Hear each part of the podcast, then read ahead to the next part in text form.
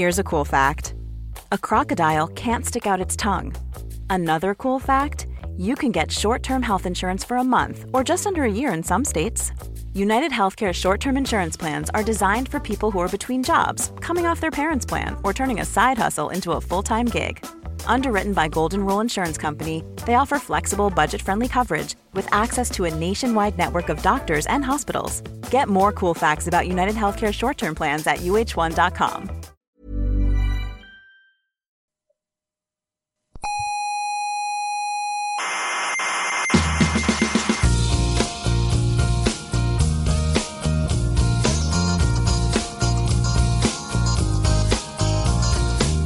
Aquí comienza Coffee Break, la tertulia semanal de la actualidad científica. ¿Dirán ustedes que la estrella de Tabi tiene extraterrestres? No. ¿Dirán que la física cuántica demuestra la existencia del espíritu? No. ¿Dirán que el principio antrópico demuestra que el universo fue creado por una inteligencia superior? No.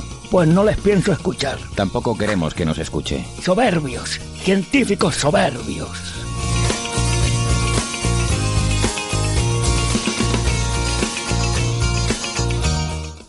Saludos, ya somos más de 8.000 millones de seres humanos. Y el dato relevante es que no todos escuchan Coffee Break, señal y ruido. Así nos va. Son ustedes una minoría muy selecta, así que pónganse cómodas que empezamos nuestra tertulia de cada semana sobre la actualidad científica.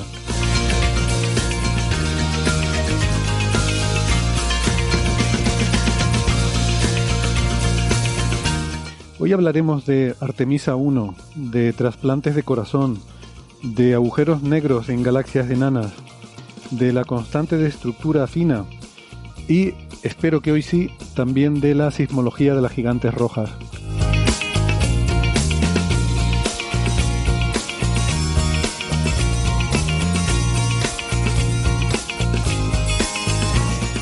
Pero antes les quiero recordar que además de la radio también estamos en muchas plataformas de internet. Nos pueden escuchar en Evox, en Spotify, en Google Podcast, en Apple Podcast, en Amazon Music, TuneIn, Lecton, Squid y en Amautas. No dejen de suscribirse, que no les cuesta nada, no hay ninguna razón para no suscribirse, francamente. Así no se pierde ningún episodio y eh, les aparece la notificación cada vez que se publica algún episodio nuevo. Eh, su reproductor a veces tiene un botoncito que dice me gusta y nosotros nos ponemos muy contentos cuando le dan a ese botoncito. Tenemos una página web que es señalirruido.com con ñ y todo junto, señalirruido.com y en esa web tienen todos los episodios anteriores y todas las referencias de los temas que tratamos en cada episodio. Estamos muy activos en las redes sociales, en Facebook, en Twitter, también en Instagram, gracias a Neferchiti hay un club de fans en Facebook y siempre me olvido de comentar que también hay un canal de Discord. Eh, estas cosas son totalmente extraoficiales, es cosas que ha hecho la gente por ahí con la que no tenemos nada que ver. Eh, pero si quieren estar en contacto con otros cientófilos de la galaxia, eh, esos son lugares adecuados. Por otra parte, si quieren contactar con nosotros de forma más directa, nos pueden escribir un correo a la dirección oyentes donde irá directamente a la papelera y nadie nunca lo leerá. Bueno, no es cierto, sí que los leemos, pero tardamos en contestar.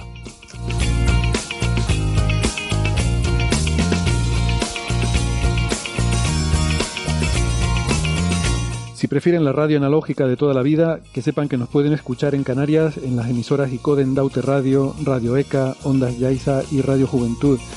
En Madrid en Onda Pedriza, en Aragón en Ebro FM, en Málaga en Radio Estepona, en Galicia en Cuac FM y en Argentina en Radio Voces de La Rioja y en la FM 99.9 de Mar del Plata.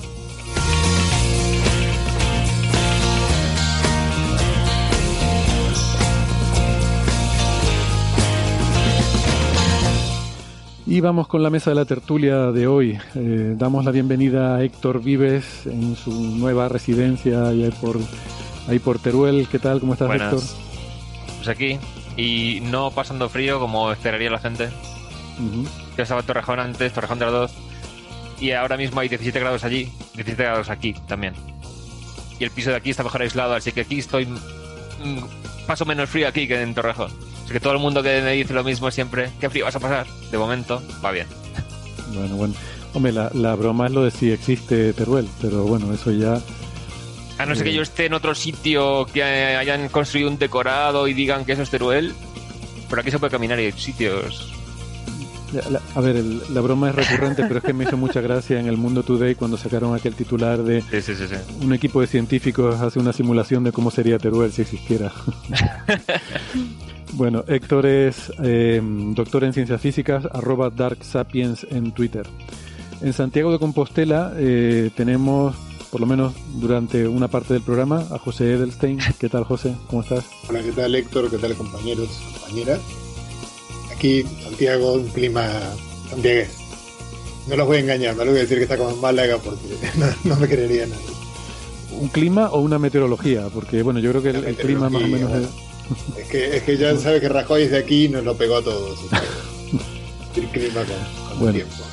José es doctor en ciencias físicas, profesor en la Universidad de Santiago, es arroba José Edelstein en Twitter. Em, tenemos también a Sara Robisco, que es ingeniera informática. Hola. Hola Sara, ¿cómo estás? Muy bien. Por terminar la ronda, ¿qué temperatura tienes tú ahí? ¿Pasas frío, calor? Pues aquí en Toledo estamos, hace fresquito, estamos a 16 grados. Muy bien. Sara, como digo, es ingeniera informática, es autora del blog de Viajando con Ciencia y es arroba sararc83 en Twitter. Y eh, en Málaga eh, ya le damos la última palabra a la autoridad máxima en cuestiones meteorológicas, que es Francis Villatoro. ¿Qué tal, Francis? ¿Cómo estás? Muy bien, aquí estamos en Málaga. Yo solamente sé el clima que hay aquí, eh, de cuestiones de meteorología, de lo que va a haber mañana o dentro de una semana, o de lo que va a haber en Teruel, no tengo ni idea.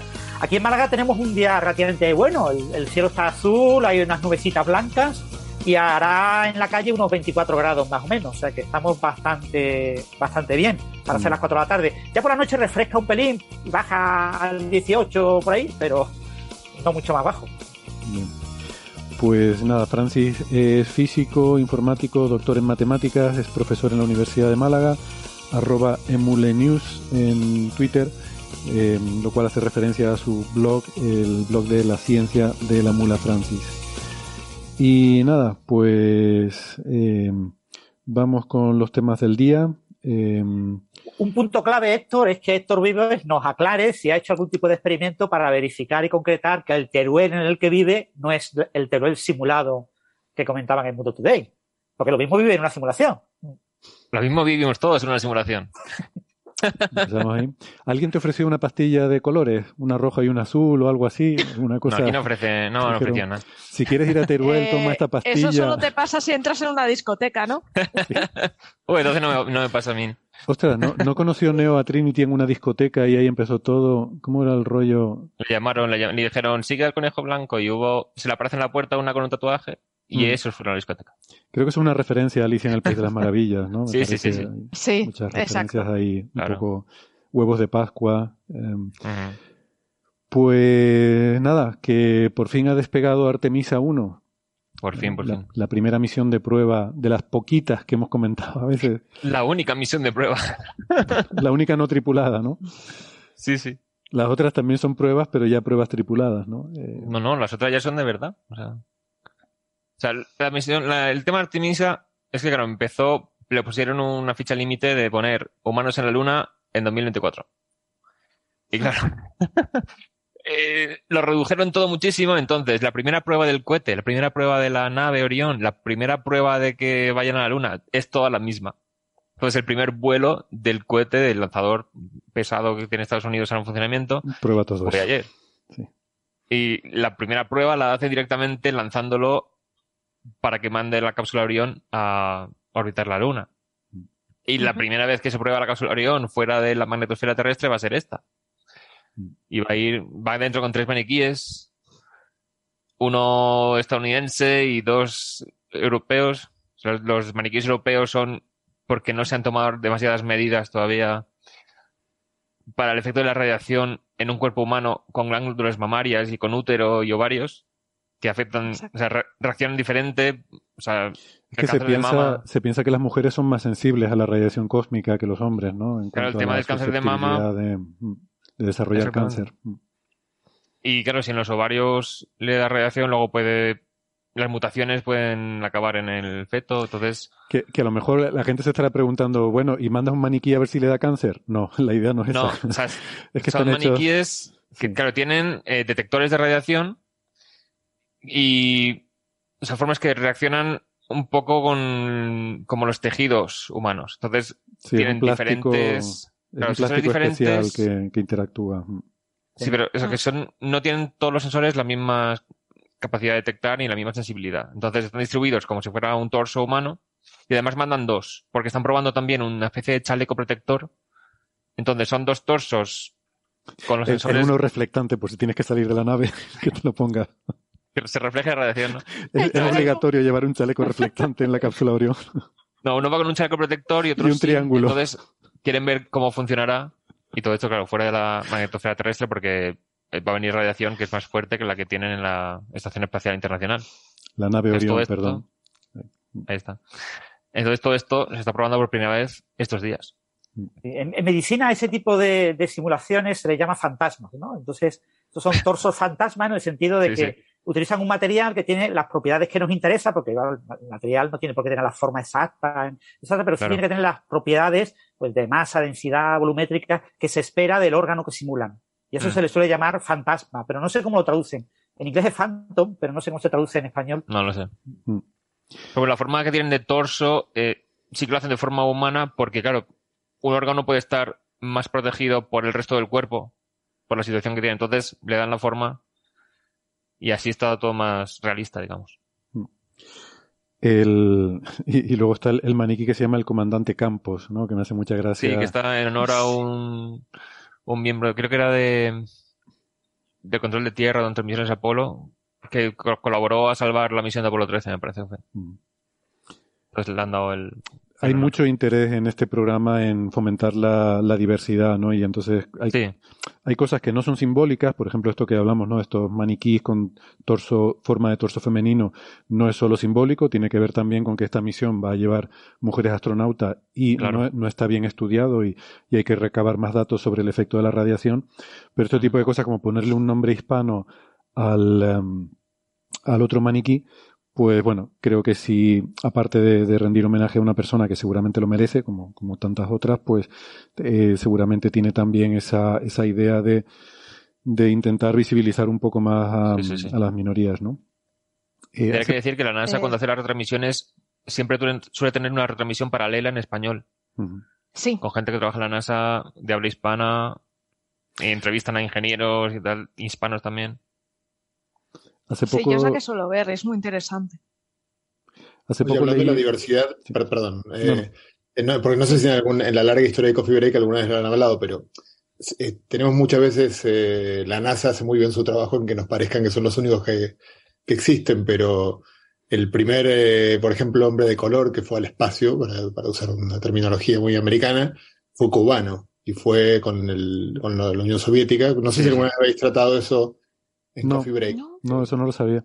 La primera mujer sí que fue Valentina, Valentina Tarascova, ¿no? Eh, eh, con la Unión ah. Soviética, pero... De hecho, En, For All Mankind, la serie esta de realidad alternativa, mm. como está todavía la Unión Soviética y los estadounidenses en carrera espacial, en la tercera temporada salió una mujer cubana como parte de la tripulación soviética. Mm.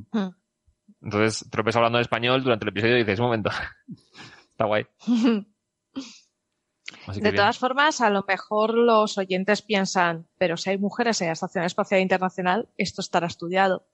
Pero no debemos olvidar que una cosa es la radiación que llega a la Estación Espacial Internacional y otra cosa es la radiación que van a aguantar en la Luna, que es mucho mayor. Entonces, esto sí que es bueno puntualizarlo y por qué se hace tanto estudio de cómo afecta el cuerpo humano. Porque mm. pensemos que no teníamos esa tecnología ni ese conocimiento en los años 50 cuando se lanzaron las misiones Apolo, en los 50-60. Entonces, sí que es interesante ahora eh, conocer y, sobre todo, por la seguridad a largo plazo de las personas que vayan. De todas formas, buena parte del estudio será cuando las mujeres que hayan ido en misiones vuelvan a la Tierra. Entonces se les estudiará. O sea, todas las notas son cobayas. Mm. Entonces, sí, pero ahora esto, pasa como con la Fórmula 1, ¿no? Que en los años 50, 60, efectivamente eran, ah, qué valientes son, es que se matan ahí por cualquier cosa. Bueno, la vida es una consideración secundaria. Hoy en día, pues, hombre, sí, se, asume que hay cierto riesgo, pero se intenta minimizar dentro de todo lo que se pueda, ¿no? Eh, entonces, no sé, José, si tenías algún comentario más sobre este astronauta cubano. Ahora me quedó la curiosidad sobre el asunto. No había oído hablar del tema. ¿Sabes si llegó a volar? Sí, sí, claro, claro. había, dos, eh, o sea, no, no, no, conozco en detalle la historia, sé que vive y de hecho estoy intentando eh, contactarlo para hacer una entrevista para Mautas con él. Pero mm, eh, lo que sí me comentaron, estuve en Cuba hace unos meses y, una persona que, que, estuvo en el equipo, en la organización gubernamental cubana que se reunía con los soviéticos para tomar estas decisiones, había dos comandantes de, de casa, de aviones casa, cubanos, uno era Tamayo y otro más que fueron entrenados idénticamente y aparentemente en el último minuto se decidía por uno y si ese día estaba constipado iba el otro, o sea, era, fue así. Mm. Así era, esta siempre la tripulación de backup, digamos, mm, de reserva. perdón, una cosa, creo que he dicho astronauta, debería haber dicho cosmonauta, evidentemente. Bueno, sí. Pero nos entendemos. De todas formas, me parecen nombres tan rimbombantes y, tanta fanfarria. Bueno, primero, eh, lo que decía Sara, la Estación Espacial Internacional, para mí eso ni es espacio ni es nada. Eso es eso es aquí. tú, pintas la Tierra. Tú, tú representas la Tierra y pones un puntito donde estaría la Estación Espacial Internacional y te cuesta eh, poner el puntito separado a la distancia correcta de la Tierra. Porque... con un globo terráqueo suele ser un centímetro de altitud. Entonces, eso es muy poquito, ¿no? Y el hecho de la ausencia de gravedad no se debe tanto a que estés lejos del, del pozo de potencial de la Tierra, sino al hecho de que estás en caída libre, estás orbitando. Es un efecto del principio de equivalencia. No es realmente porque, oh, como están tan lejos ya ahí no hay... Claro, la, gravedad creo que es un 10% menor. Una, una, vez lo calculé y es sorprendentemente em, similar a la gravedad que hay en superficie. Creo que de 9,8 metros por segundo al cuadrado que hay en la superficie, pues a nivel de la estación espacial creo que era 9,1 o 9,2 o algo así. Mm. Pero, no sé si era 8 y pico. Bueno, es que depende de la altitud de...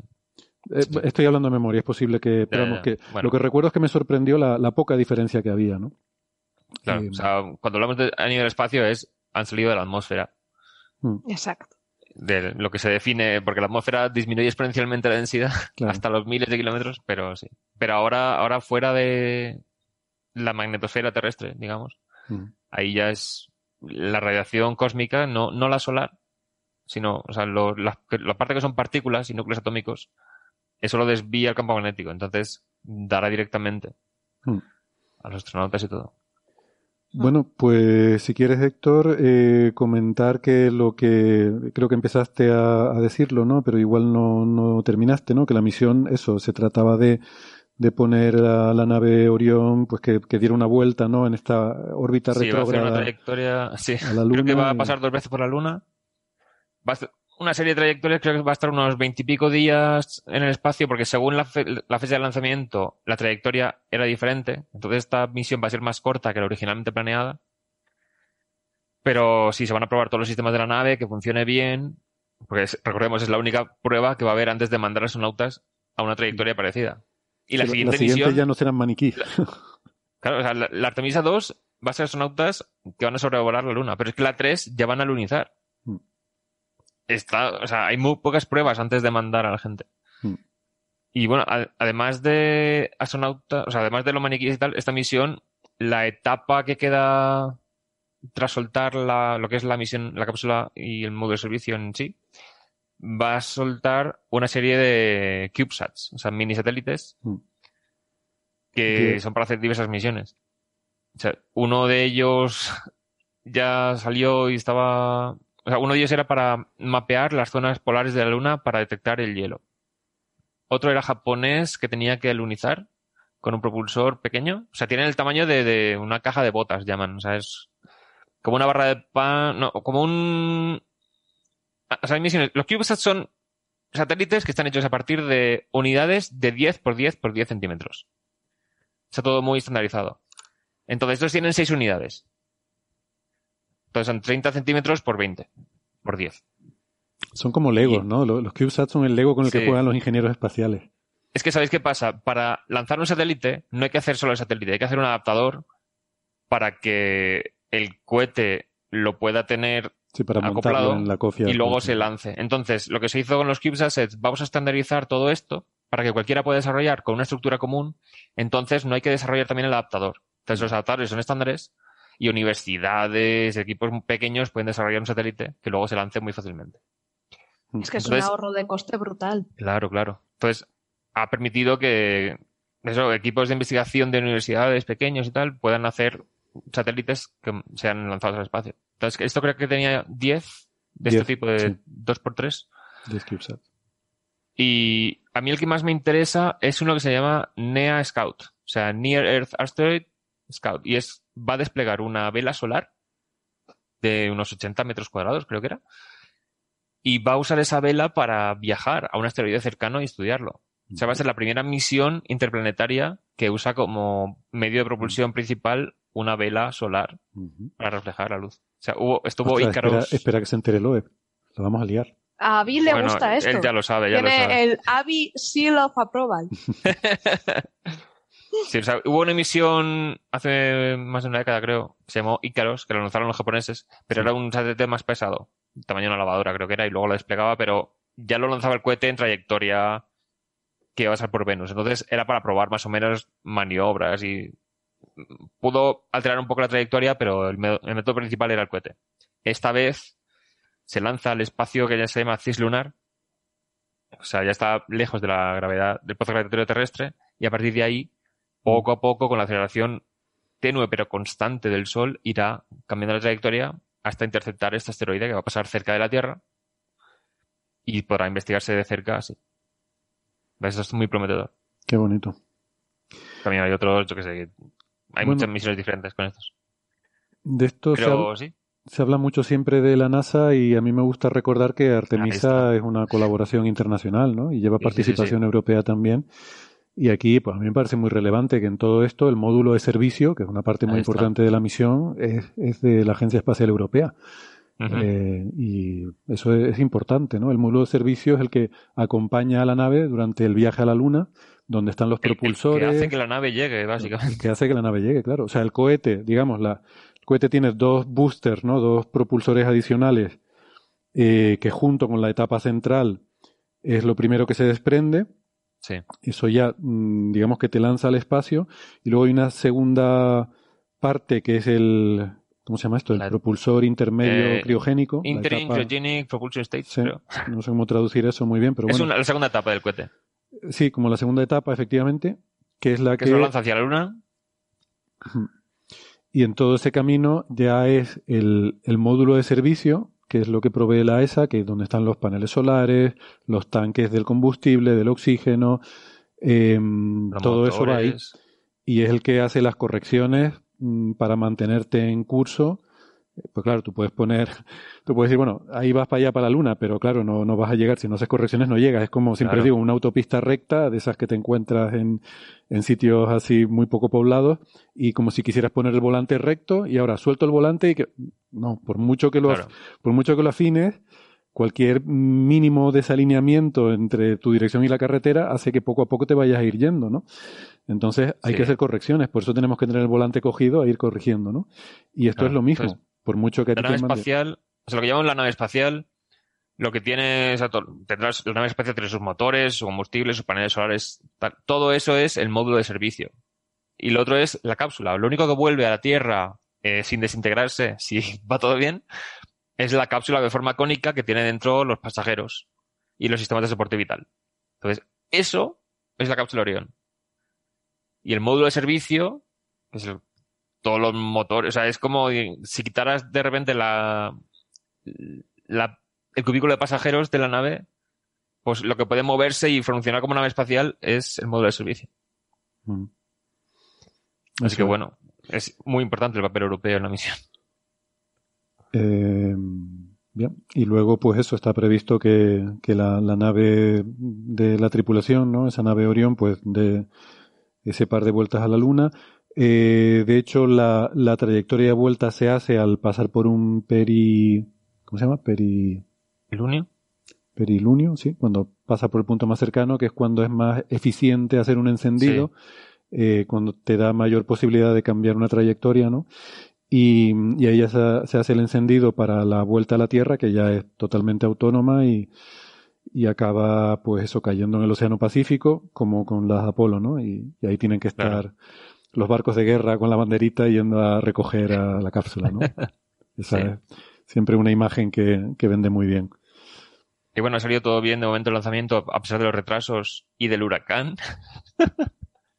es que fue, Parte de los retrasos fue porque iba a venir un huracán y decidieron, no, vamos a meterlo dentro del, del edificio de montaje de vehículos para que esté protegido. Y cuando ya por fin se acercaba la fecha del siguiente, o sea, la siguiente fecha de lanzamiento, lo vuelven a sacar. Y justo cuando ya lo han sacado, otro huracán va a golpear la costa atlántica de Florida, justo por donde está el centro de lanzamiento. ¿Qué ocurre?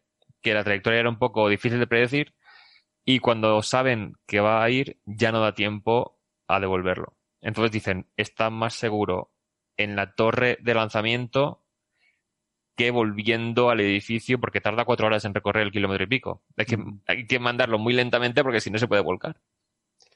Así que se quedó aguantando el huracán, que era categoría no, muy alto todavía, y parece que ha ido todo bien.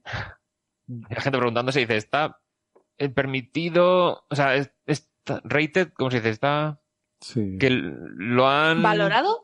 Está aprobado, certificado. Sí, certificado, eso certificado. Es. Está certificado para rachas de, no sé si era 80 y pico kilómetros por hora. Y dijeron, no se ha superado, era, era como 3 kilómetros por hora menos de lo que dijeron. Pero eso en la base, decían que en la parte superior sí que se había superado seguro. Y estaba la cosa en plan, vamos a ver si explota el cohete o no. eso, eso les pasa por caso de acá en la luna, estamos tranquilos. sí, en ese sentido. Exactamente. Digo que eso les pasa por no haberle consultado a Francis. Tienen que haber... Sí, claro, la metodología, sí. De todas formas, hubo, hubo problemas y, hubo fugas y tuvieron que acercarse tres técnicos justo antes De, del despegue directamente ahí a arreglarlo, que no, en las ocasiones cuando se anuló en agosto no se atrevieron a enviar técnicos por el no, pero es técnicos. Y... Hubo, hubo fugas, suena, suena, que los astronautas salieron corriendo porque no querían. Que va, que va. se fugaron. Es que el hidrógeno cuesta mucho de manejar, son moléculas muy pequeñas. Pero eh, creo que en agosto hubo más problemas de fugas de hidrógeno que ahora. Las fugas de ahora fueron, dicen que no fueron en el cohete, sino en, el, en la propia plataforma móvil. Entonces había que ajustar varias válvulas. ¿Qué pasa? Que el cohete ya estaba cargado de combustible por completo. Entonces, mandar a gente allí, en la zona en la que si pasa algo, explota todo, o sea, me hace gracia porque lo llamaron el equipo rojo y ya estaba la gente con las bromas de los camisetas rojas de Star Trek. Y bueno, no pasa nada, pero claro, imagínate pasar por al lado del cohete, que el cohete está ahí crujiendo porque está el hidrógeno líquido a temperaturas criogénicas, eh, echando eh, la condensación y tú pasando por al lado del cohete cargado de, hidrógeno. Ostras. Pero bueno, ajustaron las válvulas, se cerró todo y salió todo bien, menos mal. Así que bueno, a, esperar el siguiente. El Artemisa 2 está previsto para 2024. Y el, este mes, creo que es el día 23, ¿a qué estamos? ¿A 17? A 17, sí. ¿Cuándo cae el 23? Próximo miércoles. Miércoles, pues creo que ahí se anuncian ya los astronautas europeos. Mm. Entonces puede que el, para el siguiente Coffee ya sepamos si hay alguna persona de España que pueda ir a la Luna en misiones futuras. Ah, Yo ya no creo que me llamen. si no has pasado las pruebas. Yo ya ni me presenté. Porque digo. Yo tengo miedo a las alturas, así que no, ¿eh? yo, yo digo, conozco a gente mucho más capacitada que yo que se ha presentado. Entonces yo ya no voy a conseguirlo. Y luego esa gente no le dijeron. O sea, pasaron la primera fase y luego en la segunda ya no. Y digo, pues había que pagar como 100 euros para hacer una certificación. ¿Qué? Pero, pero estás hablando en serio, te lo habías planteado. Yo lo hacía de broma totalmente. Yo es que no, Es que, la primera fase es echar un currículum, rellenar un formulario y hacer una certificación básica de examen médico, mm. pero de pilotos. Entonces, es una cosa que incluso con mi nivel de miopía entrabas. ¿Ah, sí? Sí, sí, sí. Y entonces, lo único que me echó para atrás fue eso, porque era durante la pandemia y había que ir a un sitio de los que hacen la certificación de ese tipo en Madrid y había que pagar 100 euros o por ahí. Y digo, si no me van a coger. Prefiero no exponerme al COVID y ya está. Igual, Héctor, tengo una mala noticia, es que creo que era para menores de 40 años. Vamos a ver, José, la gente, la gente porque tiene que saber aquí nada de... no, no. Ah, dije que tenías 41, perdón. Más o menos. Yo, soy mayor que tú, o sea que soy mayor aquí. En fin. como decía que estoy más cerca de los 50 que los 40. bueno, que... Mm, pues yo creo que con esto ya. Sí, eh, como siempre, les recomendamos el blog de Daniel Marín, ¿no? Donde habla de todas estas cosas, pero bueno, como, como, siempre, aquí nos leemos las cosas para que ustedes no tengan que leérselo. Así que... el día anterior. Hago la publicidad, perdón, pero es que en Amautas tenemos un curso de, cohetes de ah, mira. Simon Ferrer, que yo creo que está muy bien este, y muy completo. Vale, vale. Hago más publicidad. Sí, yo respecto al blog de Daniel Marín, quiero decir que la vez anterior que hablé de Artemis, eh, me dijeron la gente, que bien lo ha explicado Héctor Vives, tal. Y yo me quedé pensando, yo lo único que he hecho ha sido leerme el blog de Daniel Marín, que lo explica mucho mejor. contarlo. y luego contarlo.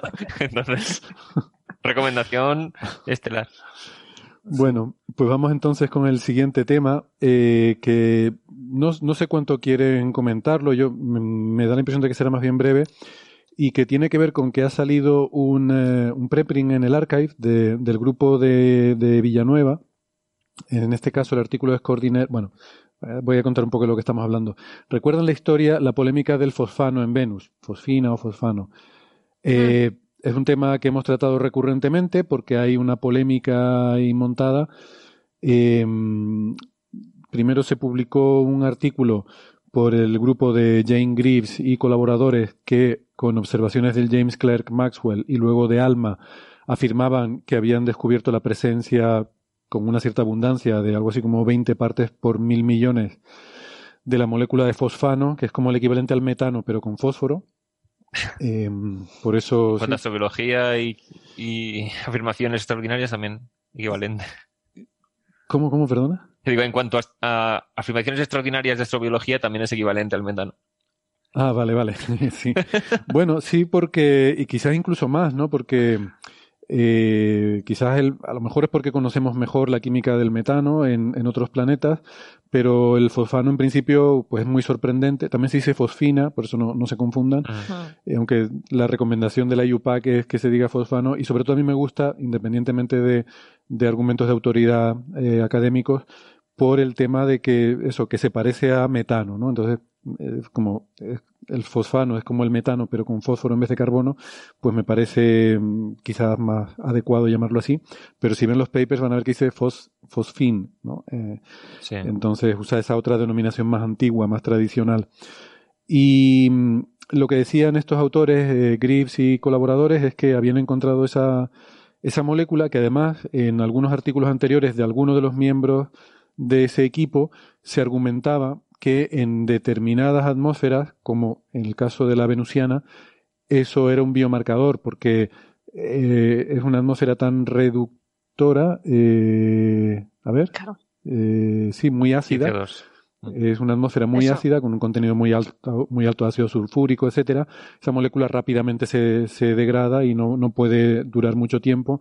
Y entonces, bueno, con cálculos de química atmosférica era imposible mantener esas concentraciones. Y claro, en la Tierra esa molécula es producida por microorganismos, ¿no? Entonces, claro, ellos además, eh, Sara dice que no, eh, es lo que yo Hay procesos geológicos que producen fosfano. ¿En la Tierra? Sí, volcanes. Vale. El vulcanismo puede producir fosfano. Es que, eh, vale. Es que yo recuerdo que lo hablamos en cuando describimos esta noticia hablamos de que podía haber vulcanismo en Venus o alguna pluma eh, volcánica que hubiera desencadenado. Sí, claro, Venus, sí, sí, efectivamente, pero no sé si en las condiciones de la atmósfera de la Tierra. Bueno, eh, como fuere, es un tema que, mm, que luego también eso ha tenido cierto debate, ¿no? El hecho de afirmar que esa, esa molécula de por sí sea un biomarcador. En otras atmósferas, como en los planetas gigantes, sí sabemos que, eh, que, se, que, que, existe de forma eh, abiótica pero en la atmósfera de Venus, eh, pues no. Espera, reductora oxidante, siempre me lío con estas cosas. Si tiene muchos oxidantes. es lo contrario de lo que pasa en las atmósferas de los planetas gigantes, ¿vale? Lo que pasa en Venus. Es un entorno muy ácido y mm, además la, la supuesta detección del grupo de Greaves eh, estaba a una altura mm, que coincide más o menos con la altura eh, de, mm, de, estas nubes de, de, ácido sulfúrico un poco por encima y pues había trabajos anteriores, incluso alguno de Carl Sagan, que eh, argumentaban mm, en favor de la posibilidad de existencia de, de vida microscópica por encima de, de, ese nivel de nubes donde las condiciones de hecho son, son muy eh, condiciones de habitabilidad como las que estamos acostumbrados, mm. con una atmósfera de presión, 30 grados centígrados de temperatura, o sea que, que se está a gustito, ¿no? Salvo por un poquito de ácido sulfúrico, de resto, eh, por encima de las, de las nubes de Venus se puede ir a veranear perfectamente. te, pone, te pones moreno. Y te hace un peeling. Y claro, pues eso inmediatamente, en fin, estimuló rápidamente la imaginación de, de mucha gente, mm. medios de comunicación, incluso algunos de los que podríamos denominar. Y, pero luego rápidamente salió una respuesta de un, de un grupo eh, que eh, el primer autor era eh, Villanueva, que envía un artículo, un, uno de esto que se llama Matters Arising, ¿no? que es un artículo en el que tú criticas un artículo anterior en una revista, en este caso en Nature, creo que Nature Astronomy, no estoy seguro, era una, una revista del grupo Nature, sí, me, me, confirma Francis que era Nature Astronomy, y entonces pues lo, lo critican y dicen que ese artículo estaba muy mal. Hubo también cierta polémica porque fue demasiado áspero el tono, quizás, ¿no? Y hubo gente que criticó mucho eso, incluso se pedía eh, que se retractara el artículo de, de, de, de Grips y colaboradores, y bueno, aquí estuvimos discutiéndose un poco. Luego yo... Eh, eso fue la primera versión del Rising, después la versión que se publicó al final estaba bastante rebajada de tono. Sí, de hecho lo estaba mirando ahora y ya no aparece esa frase, ¿no? Eh, esa frase pidiendo la retracción del artículo de Grips. Eh, ellos un poco pidieron disculpas en redes sociales y dijeron que ellos entendían que eso era la fórmula estándar eh, cuando se publicaban estos artículos, ¿no? Entonces, bueno, la cosa al final se resolvió de una forma elegante, creo, y mm. eh, tampoco he visto que Greaves, eh, en fin, estuviera particularmente, eh, no sé si dolida o, o, molesta con las formas. Creo que al final eso se resolvió y ha quedado en una controversia científica como tiene que ser, eh, como tienen que llevarse uh -huh. estas cosas. Uh -huh. Entonces, bueno, ahora ha salido otro artículo, bueno, luego salió otro artículo del grupo de Greaves diciendo que, haciendo un reanálisis de, con una nueva calibración de los datos de ALMA, en la que se mantenían en la detección aunque bajaban el nivel pero mantenían que seguía existiendo eh, fosfano y esto ya estaba un poco respaldado por Alma, que había estado eh, un poco eh, revisando las calibraciones de, de todos estos datos que habían utilizado. Uh -huh. Y luego, pues, bueno, y ahora aparece este preprint que vemos del grupo de, de Villanueva, en este caso el primer autor es Cordiner, que era el segundo autor en, en aquel grupo, ahora es Cordiner Villanueva y otros, antes era Villanueva, Cordiner y otros, o sea que es básicamente, básicamente el mismo grupo, entiendo, eh, en el que usando observaciones del, del difunto Observatorio Sofía, que ya no existe, eh, me da un poco de penita porque tenía cierta, ya, mm, no sé, estas cosas icónicas, ¿no? De, de la ciencia, que mm, es este, este telescopio de creo que dos metros y pico de diámetro que iba en un Boeing 747 que había sido adaptado específicamente para llevar este telescopio, un proyecto conjunto de la NASA con, con la Agencia Federal Alemana. Y eh, pues observaba sobre todo en el infrarrojo y, y ahí pues bueno eh, utilizando observaciones del espectrógrafo de Sofía en este nuevo artículo eh, pues dicen que, que, que hay de la China, que no, que no hay fosfina, te pongas como te pongas, y vuelve a refutar la detección de, de Greaves. Sí. Si me permites, bueno, el, el, resultado original eran 20 partes por mil millones, por billion en inglés. Mm. Eh, en el reanálisis de Greaves lo bajaban como de orden de 2, lo bajaban en un factor de 10. Otros observatorios habían puesto el límite en del orden de 1, ha habido muchas observaciones de Venus en, uh -huh en los últimos años y ahora lo bajan a 0.8 sí. partes mm. por mil millones. Es decir, ha bajado de 20 a 0.8. La gran diferencia entre 20 y del orden del 1 es que del orden de 20 era muy difícil de explicar ese fosfano eh, utilizando procesos abióticos.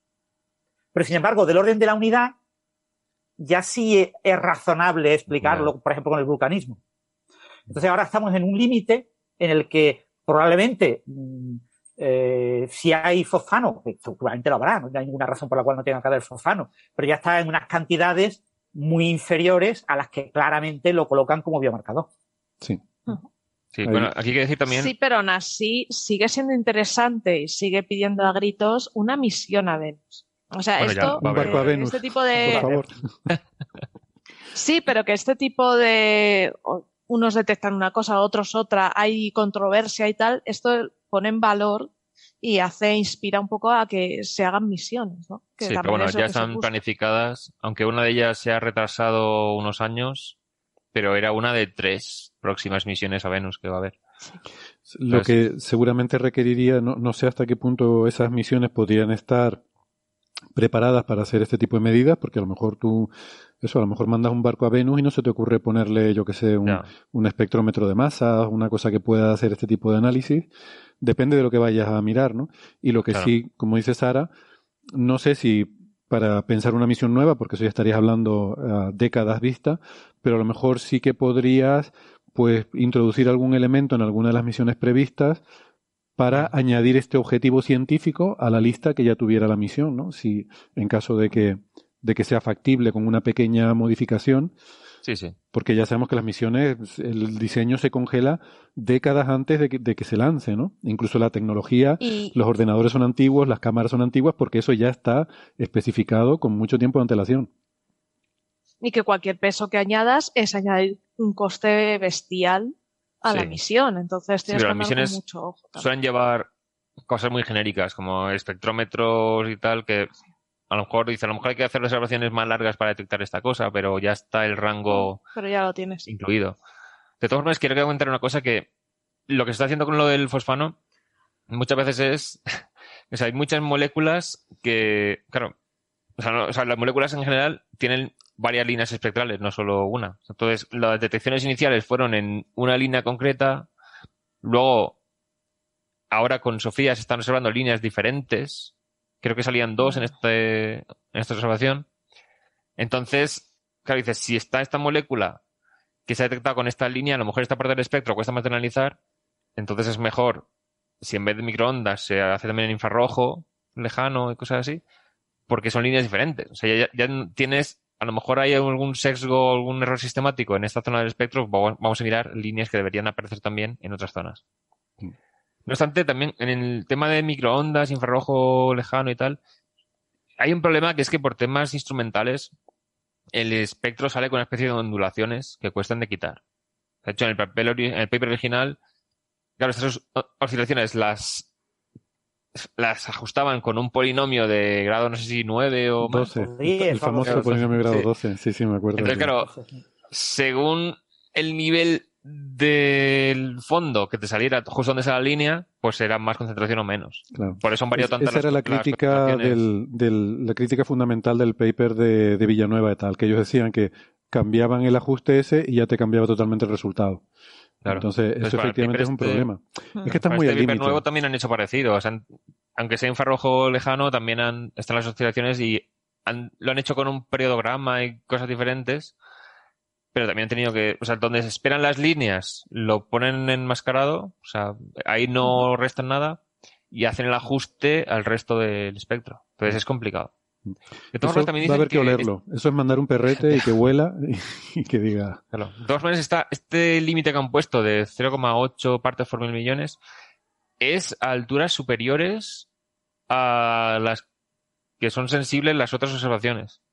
O sea, han descartado un rango de alturas distinto en la mm. atmósfera de Venus al que estaban hablando los otros. Entonces, hablan de que es un estudio complementario. O sea, a lo mejor sigue habiendo más concentración a alturas inferiores a esas, pero que por encima habría muy poco. Entonces, eh, al final, para estudiar un problema hay que atacarlo de muchos enfoques diferentes. Sí. Y de hecho, bueno, eh, yo creo que de esto seguiremos hablando porque sigo en Twitter a, Jane Greaves y y ya está diciendo, cuando le preguntan por ese artículo, dice, sí, sí, espera, espera, que estamos preparando una respuesta. que decía que salía hoy o mañana, ¿no? Yo no lo La semana pasada dijo que esperaba en los próximos días poner algo en el archive. Y... Sí, pero es que hay un tuit del día 16 diciendo que... No, el día 15 dice, debería salir el jueves o el viernes. O sea, significa que debería salir que ya le han enviado, ¿no? Claro. No, decía, esperando, waiting for a few more um, author inputs. O sea. Estaban todavía El problema es ese, que en, en Archive tienes un, retraso. Si lo envías un día, no te sale al día siguiente. Sale... ese día, puede salir dos o tres días más tarde, si es un fin de semana, por ejemplo. Suele ser uno o dos días como mucho. Muy pronto sale el lunes. Sí, salvo que hay un fin de semana por medio, suele ser un día. Y si lo envías el jueves, puede salir el viernes o el lunes. Sí, entonces, ¿vosotros habéis mirado hoy? A ver si estaba. No, no he mirado. Mm, hoy no estaba. Vale, entonces, pues ya saldrá. Hay una hora límite del día. Sí. Eh, antes de la cual sale el día siguiente y si no sale mm. al otro día. Claro. Si no hay fin de semana. Bien. Bueno, pues estaremos al tanto. Estaremos pues ahí eh, al quite. Pues esto, esto promete. Aquí va a haber salseo. bueno, bueno. Bueno, no sé, ya veremos. ya veremos. Bueno, pues nada, seguimos. el... el... artículo de Villanueva y compañía está ya aceptado en la revista esta de Geophysical Journal Letters. Mm. La verdad es que no sé a qué revista. ¿Dónde lo pone? ¿En los comentarios? No, no sé a qué revista. Eh, Geophysical Research Letters ah. es la revista. GRL, una revista de geofísica. Dicen que ya lo tienen aceptado. Vale. Vale. Bueno, si el análisis parece estar bien, pues se tendrá rápido. Sí. Bueno, pues vamos con el siguiente tema, que es un artículo que han publicado unos autores de, Reino Unido y Suecia en Nature Scientific Reports, en el que, eh, Sara, utilizan eh, inteligencia artificial para mejorar las técnicas de trasplante de corazón eh, que, aumente la, ¿cómo se dice esto? No sé si supervivencia o supervivibilidad o algo así. El tiempo que dura la, persona después del trasplante, ¿no? O sea, tiempo que dura. bueno, más o menos es así. A ver, a la hora de hablar de trasplantes, eh, todos sabemos que hay un problema y es que hay muy pocos donantes en comparación con la gente que necesita un órgano. ¿no? Mm. Entonces, eh, a la, cuando el, el robot en el Mago de Oz era el que necesitaba un corazón y... Un corazón. Ese era el robot, ¿no? El hombre de hojalata. Robot en esa época creo que no. El hombre de hojalata. No, el hombre de hojalata. Bueno, entonces, eh, cuando tienes un, un, accidente o algo y hay un donante, eh, se decide para quién van esos órganos, ¿no? Entonces, a la hora de repartir, tienes que tener pues varios conceptos claros porque no tiene sentido eh, tú eh, poner un órgano nuevo a alguien que sabes que no va a sobrevivir con, eh, con o sin él.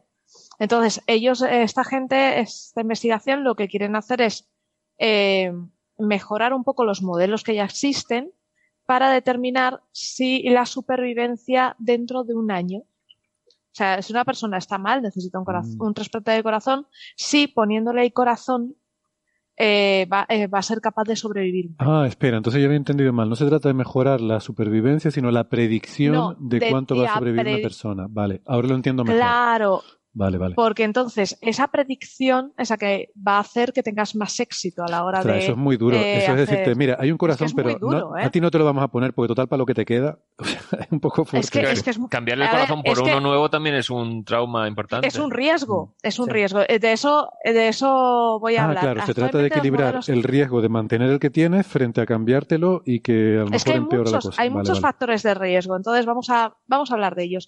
Los modelos que existen eh, actualmente, antes de, este, de esta propuesta de modelo que proponen ellos, eh, se basan en sistemas de regresión lineal. ¿Vale? La regresión lineal es una herramienta estadística que tenemos que es muy potente y que se basa en obtener eh, un resultado, que es una variable de resultado, a, partir de unas variables dependientes. O sea, son ciertas variables de tu conjunto de datos, de tu tabla, las que te van a determinar un resultado. Con eso entrenas el modelo y ya puedes hacer predicciones en base a esas variables dependientes. ¿Qué pasa? Que este modelo tenía problemas. Tenía problemas porque solo determinaba los factores de la persona eh, receptora del órgano. O sea, solo se basaban en el receptor, no metían datos del donante. Y eso también puede influir mucho. O datos del hospital Entonces, eh, esos son temas que, si la supervivencia depende del hospital en el que te lo hagas, eso es para hacérselo mirar, ¿eh? No, pero puede ser de la lejanía al, de, la lejanía de, a distancia del ah. hospital a donde se ha producido, porque tú tienes que conservar ese, ese órgano. Vale. Entonces, mm, es que hay muchas cosas. Entonces, eh, tú tienes el, los datos del donante, los datos del, del receptor y claro, estos sistemas no valían. Luego hay sistemas eh, de redes neuronales profundas que eh, sí que trabajan mucho mejor que, que los eh, sistemas de regresión, pero tampoco te consiguen unos resultados muy, muy buenos. Y luego, aparte, hay coste. Tú tienes que estar constantemente entrenándolas y hay coste de un entrenamiento de una red neuronal profunda. Todos sabemos que te puedes tirar días entrenando la red para que eh, termine de entrenar. Son muy lentas. ¿Qué propone esta gente? Pues una red muy simple, con una sola capa, que, como digamos que además es muy, muy transparente porque es autoexplicativa. Entonces, ella te va a marcar cuáles son las variables que está usando para lograr su objetivo, para conseguir la respuesta, ¿no? Y este, esta red es muy interesante, no solo por las respuestas que da, sino también porque nos ayuda un poco a conocer cuáles son las variables dependientes que afectan al resultado. Porque en regresión lineal las tienes que buscar tú eh, por el, test de Pearson. Y tienes que volverte loco. Eh, tienes que hacer mucho cálculo estadístico, mucho análisis. Pero eh, de este modo te lo está haciendo la red. Entonces, esto sí que es un avance. Te permite conocer un poco más de qué depende esto. Entonces, eh, la verdad es que está bastante, está bastante logrado y bastante bien. Si te lees lo que te digo, el Astra y, a discusión. Pero esto tiene problemas. O sea, si no entras en los detalles, Claro. Cuando ya entras en los detalles, ya empiezas a ver eh, que tiene problemas. Además, eh, este equipo son muy sinceros y te los cuentan. O sea, si bien podrías haberos comentado en. Pero mm, en los conjuntos de datos con los que trabajan, son eh, eh, dos datasets. Uno eh, se llama UNOS, que son trasplantes realizados entre 2017 hasta 2018, que son 4.750 trasplantes, datos de 4.750, con datos de donante y de, de receptor. ¿Vale? Y luego tienen otro conjunto de datos de estos 4.700, perdón, que he hecho para atrás, de estos 4.700 sacaré el conjunto de entrenamiento y el de test. Y luego, ¿cuál es nuestro conjunto de validación? Que siempre digo que necesitamos el tercer conjunto. Unos datos de hospitales escandinavos mm. que tienen operaciones de corazón desde 1997 hasta 2018. Aquí ya tenemos más datos, ¿no? Un rango de, tiempo más grande. Pero si bien eh, esto da problemas, problemas que han, que han encontrado, porque ellos trabajan con datos tabulares, una tabla el conjunto de datos está incompleto. Hay muchos mm. datos que faltan, tiene muchos eh, eh, valores que, faltan. Eh, luego, cada hospital mete los datos como a su modo, por así decirlo. Ha tenido que hacer transformación. Mm. entonces, son datos muy trabajados que necesitan mucho esfuerzo y una vez los tienes que preparar. Y su mayor problema es qué han hecho con esos mm, datos que faltan pues si normalmente hay una regla no escrita, si te faltan muchos, esa columna la tiras. Pero claro, en este caso no puedes tirar. Lo que han hecho es el eh, método de imputación. Tú tienes un valor nulo, entonces en función a estadística sobre el resto de valores, o incluso puedes aplicar una red neuronal, te imputa un valor, el valor más probable que tenga ese valor que te falta.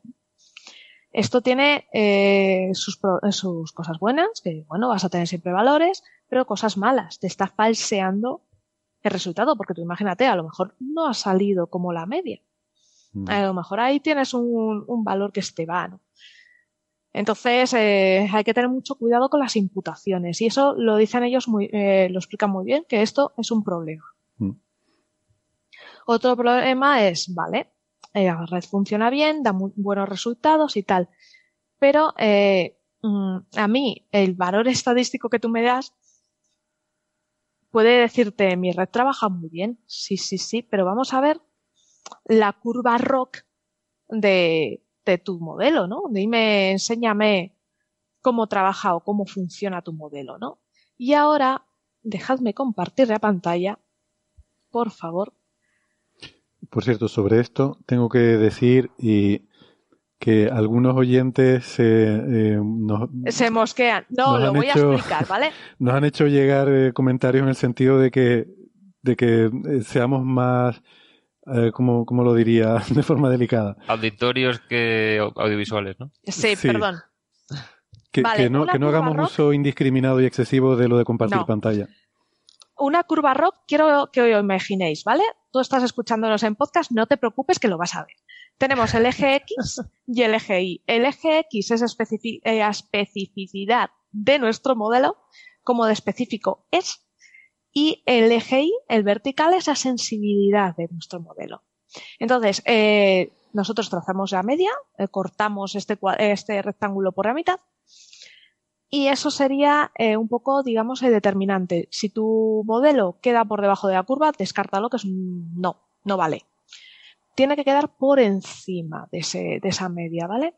En nuestro caso, el modelo queda por encima, hace una curvita, así por, si tomamos esa mediana, hace una curva, eh, una elipse por encima de la mediana, pero es una elipse muy pequeña, sigue siendo muy pequeña. Un modelo realmente bueno es, si nosotros cogemos esa curva, imaginad que la enganchamos con la mano y la tiramos hasta la esquina superior izquierda, ¿vale? Hacia el 1.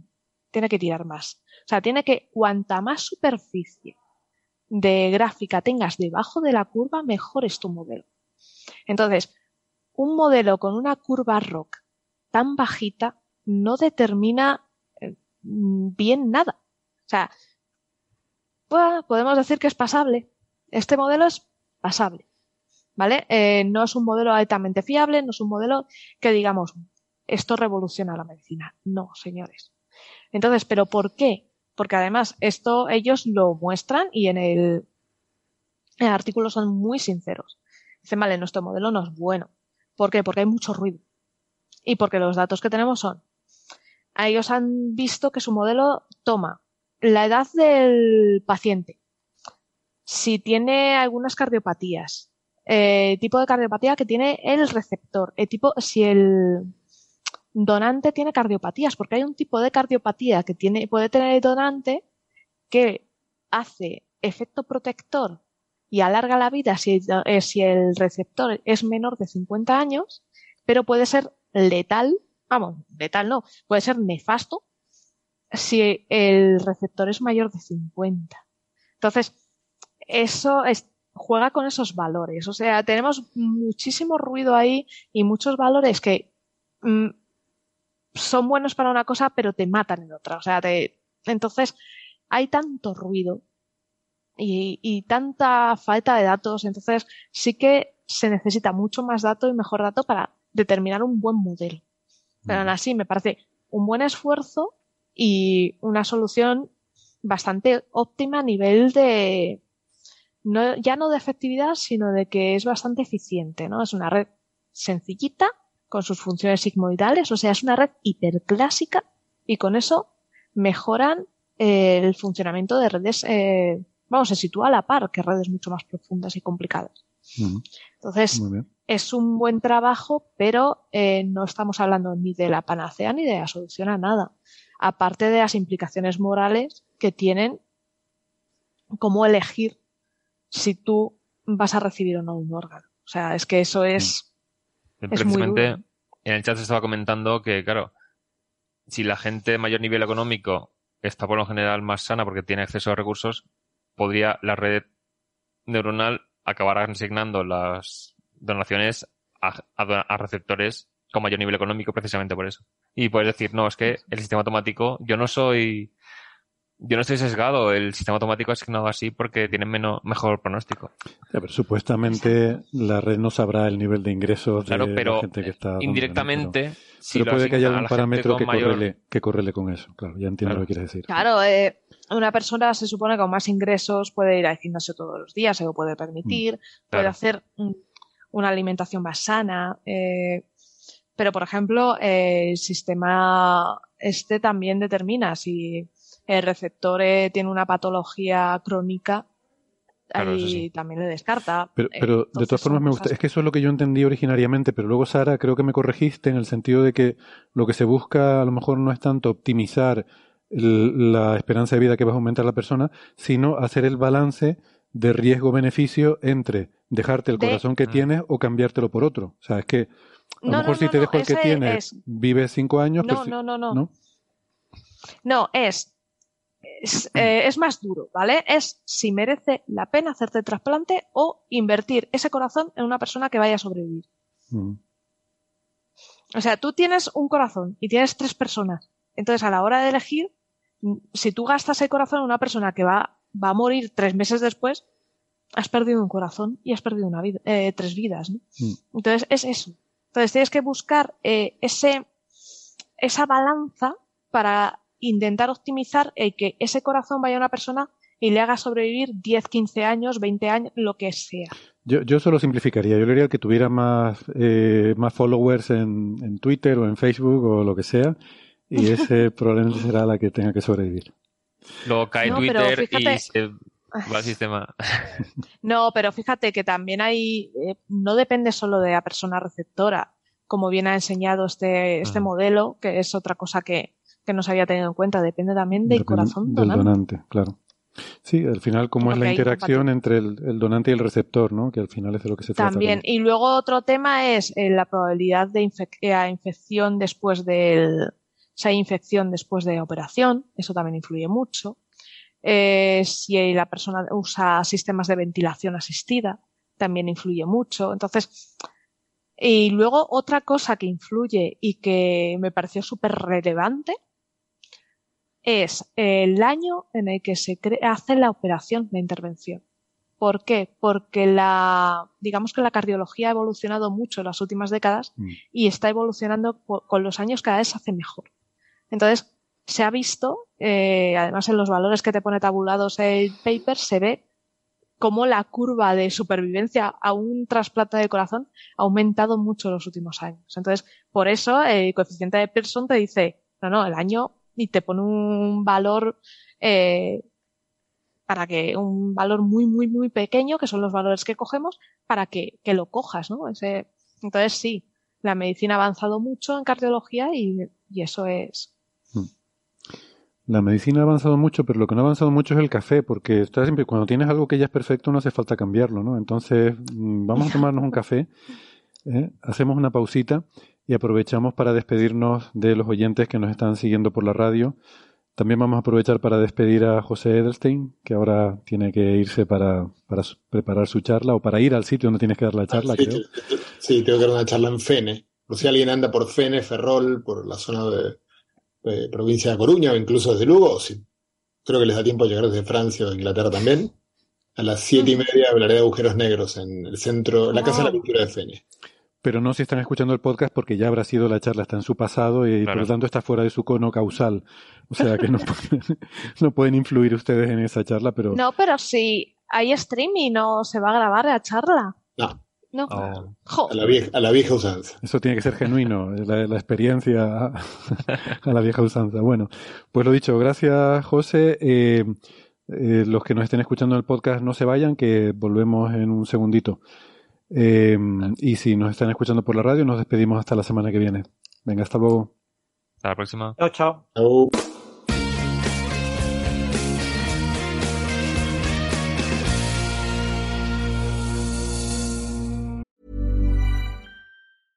Quality sleep is essential. That's why the Sleep Number Smart Bed is designed for your ever evolving sleep needs. Need a bed that's firmer or softer on either side? Helps you sleep at a comfortable temperature? Sleep Number Smart Beds let you individualize your comfort so you sleep better together. JD Power ranks Sleep Number number 1 in customer satisfaction with mattresses purchased in-store. And now save 40% on the Sleep Number limited edition Smart Bed for a limited time. For JD Power 2023 award information, visit jdpower.com/awards. Only at Sleep Number stores or sleepnumber.com. There's never been a faster or easier way to start your weight loss journey than with PlushCare. PlushCare accepts most insurance plans and gives you online access to board-certified physicians who can prescribe FDA-approved weight loss medications like Wigovi and Zepbound for those who qualify Take charge of your health and speak with a board-certified physician about a weight loss plan that's right for you. Get started today at plushcare.com slash weight loss. That's plushcare.com slash weight loss. plushcare.com slash weight loss. Bueno, seguimos adelante. Gracias por estar ahí, seguir acompañándonos.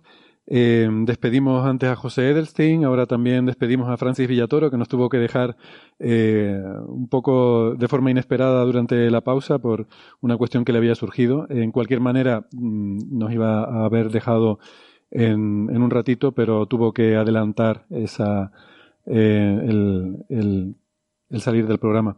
Y damos la bienvenida, eso sí, a Gastón Giribet, que es doctor en ciencias físicas, profesor en la Universidad de Nueva York. ¿Qué tal, Gastón? ¿Cómo estás? Hola, ¿cómo andan? Un gusto verlos, como todos los jueves. Encantado de que te manifiestes ahora que ya no está José y puedes aparecer tranquilamente. La ley, de, conservación del acento está, está salvo. La ley de conservación de, bueno, la ley de conservación de argentinos a lo mejor. Eh, a la gente que se ha perdido el directo en YouTube y no han eh, podido disfrutar de la, imitación de Gastón de José Edelstein, ahí, te das cuenta de que son diferentes, ¿no? Eh, no, no había caído, pero efectivamente cuando cuando ves uno hablando como el otro te das cuenta. Que por cierto, algunos oyentes nos han preguntado, eh, porque estaba cortado el vídeo del último episodio, eso es lo normal. Eh, esto es un, es un podcast, no es un, no es un programa de YouTube. Se supone que somos un podcast y, y solo dejamos en YouTube. YouTube está para ver el directo, como la gente que está ahora siguiendo el directo, o el público que está aquí en el museo, que saludamos. Eh, y lo, lo, habitual es que, o no, no es lo habitual, eh, pero debería serlo, que una vez que ya ha pasado el directo, pues cortamos y dejamos solo algunos trocitos de, pues, un poco de las pausas, el, un poco el, como se dice en español, el behind the scenes, ¿no? El, un poco la trastienda, ¿no? Eh, cosas como las que hemos tenido ahora durante la pausa. En realidad eh, me, gusta la palabra en español, sería entre telones. Me gusta. Se dice así, entre telones. O sea, sí, es, es, la traducción literal, pero no sé. Bambalinas sería, ¿no? Ah, entre bambalinas. No, dicen ustedes entre telones? Eh, Nunca lo había oído. Eh, en, Argentina, entre, bambalinas. Decimos entre bambalinas. ¿Qué son bambalinas? No, he, oído la expresión. Creo que eran los telones, ¿no? Los telones se llaman Son las, los telones del teatro, porque sabéis que hay varias capas. Ah. Los rígidos. Entonces, sí. sí. Vale. Bueno, pues nada, eh, otro, otro de los temas que teníamos em, es un tema que, que, es de estos bonitos evocadores, ¿no? Y que tiene que ver con la pregunta de si las constantes fundamentales de la física son las que son por, por alguna razón o, o, son arbitrarias y en ese caso han podido variar a lo largo de la historia cósmica o pueden variar de un sitio a otro del universo. Y mm, ese es un tema, de hecho, eh, lo tratamos eh, desde otro punto de vista diferente en un episodio anterior eh, que estoy aquí buscándolo en el número vaya 200 ah no 346 en el número 346 comentamos ese tema por otro artículo que había salido en Astronomy Astrophysics que usaban observaciones de expreso un, un, espectrógrafo de muy alta precisión y usaban quasars Héctor que es un poco tu, tu tema. Y aquí Gastón nos ha traído eh, otro artículo que desde otro punto de vista totalmente diferente, pues se plantea la misma pregunta, ¿no? Decía, ha podido haber variaciones, ¿no? De la constante, en este caso, estructura fina. En efecto, hay, hay un montón de cosas para decir. Eh, pues tenemos voy tiempo. A ser no, no voy a ser honesto. Voy a ser honesto de entrada. Eh, el artículo es interesante, se fue publicado en, en, en Science hace poco pero no es tan interesante como el tema. O sea, en realidad lo voy a tomar más como una, como una excusa, lo tomamos como una excusa para hablar de este tema. Esto lo un artículo me quedé con unas dudas importantes que luego plantearé. Por eso. Por eso digo, eh, hay varias cosas que hablar, hay muchas cosas que decir. Es un artículo de, que salió en Science hace unos días, de Murphy y, otro, y muchos otros colaboradores. Cabe decir que Murphy es uno de los tipos que trabajó en este tema mucho tiempo y en particular observó mucho cuásares. Este es un trabajo de una naturaleza distinta, pero este es el Murphy que tenía muy mala suerte, porque eh, no, me voy a, no, me voy a, creer nada de esto. Exacto. bueno, este tipo tuvo mala suerte en su, trabajo de cuásares. O sea, este, en este caso está viendo estrellas parecidas al Sol en nuestra galaxia. Esto para los astrónomos. Oye, espera, espera un momento. Este es el mismo Murphy, es que lo estoy viendo ahora. El, el artículo este anterior que dije. ¿El de la ley? Sí, Michael Murphy. no, no, no el de la ley. El de la D era otro, como dice Héctor, otro que se llamaba como él. pero, pero el de lo que decía en el episodio 346, que hablamos de este tema, pero sobre cuásares y tal, es que es el mismo autor, es este Murphy, luego un tal Molano, eh, Molaro, de el segundo autor, no, aquí no aparece Molaro, pero sí es el mismo, Michael T. Murphy, vale. Exacto. Michael Murphy se había hecho famoso junto a Webb por, por, eh, por estos temas eh, allá por finales de los 90, comienzo de los 2000. Es importante la coyuntura, porque acordémonos que a fines de los 90, más precisamente a fines del 97, comienzo del 98, fueron los trabajos de Permuter y otros que, descubrí, que mostraban que la constante cosmológica no era cero, entonces era como un gran, es más, ¿cómo se hacía eso? Mirando supernovas de alto redshift. Entonces, la mirada del universo lejano, es decir, el universo pretérito, nos estaba trayendo información sobre constante en la naturaleza, en ese caso la constante cosmológica, que creíamos que era cero y mostraba el trabajo de Permuter que no era cero. Entonces, en esa época apareció también, unos años después, un trabajo de Webb, Murphy, varios trabajos, pero uno en particular, que decían que las observaciones de cuásares muy lejanos, de alto redshift, mostraban que la carga, eh, que la constante estructura fina, que es lo mismo que decir la carga del electrón, ahora voy a hablar de eso, no era la misma al comienzo del universo que ahora. Esos trabajos terminaron estando mal, o al menos no mal, pero eh, se mostró que era apresurado concluir a partir de esos datos, lo que ellos habían concluido, pero durante un par de años hubo un cierto revuelo. Si Murphy y sus colaboradores habían mostrado algo tan poderoso, desde el punto de vista conceptual, que la el maravilloso oxímoron, las constantes de la naturaleza no son constantes, ¿no? Mm. Es decir, la variación de las constantes de la naturaleza. Pero también es una pregunta legítima. ¿Han sido las, las, las que creemos constantes en la naturaleza constantes siempre?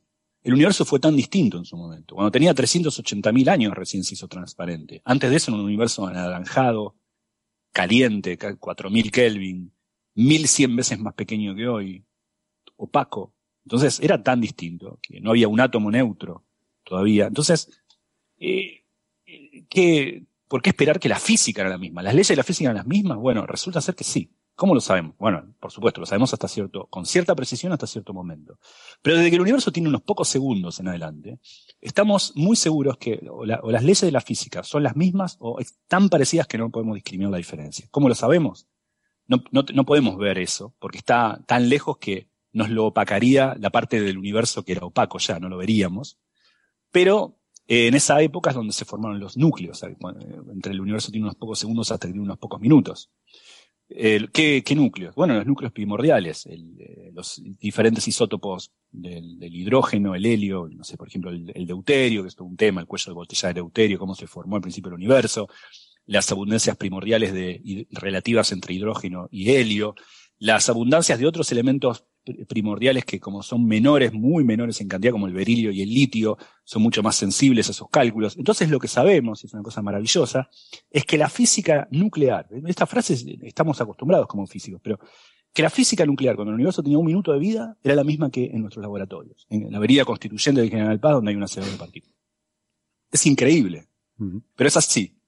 No podemos estar seguros de que es lo mismo, por supuesto, pero podemos estar seguros de que son, si difieren, difieren en muchos, muchos órdenes de magnitud eh, eh, inversa, o sea, es decir, 0,0018 ceros, eh, una parte en 18 ceros.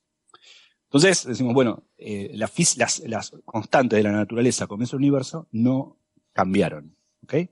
Pero hubo muchas teorías y muchas preguntas. Esta pregunta es una pregunta natural que tuvieron los físicos desde la década del 50 y mucho antes, pero hablemos de la década del 50 porque hay un famoso trabajo de Dirac en la, en la revista Nature, donde no recuerdo bien el año, yo diría 57, pero no estoy seguro, que, que Dirac eh, discutía, jugaba, hacían numerología, decían la carga del electrón es tanto, la masa del protón es tanto, no sé yo, y la edad del universo es tanto. La edad del universo no es una constante, va cambiando. Hoy es 14 mil millones de años, pero, en su, pero él, se da cuenta que había unos cocientes que cerraban. Entonces era natural, decía él, o daba a sugerir en realidad, que hubiesen cambiado las constantes de forma tal de mantener los cocientes constante, pero en ese cociente interviene la edad del universo, entonces que la constante iban cambiando a medida que el universo se expandía, sin ninguna razón, una cuestión numerológica. Bueno, terminó estando mal ese trabajo, pero es un trabajo que se yergue como uno de los primeros en los cuales la discusión se suda sobre si las constantes de la naturaleza fueron cambiando a lo largo de la historia cósmica, eh, se da o no esa variación.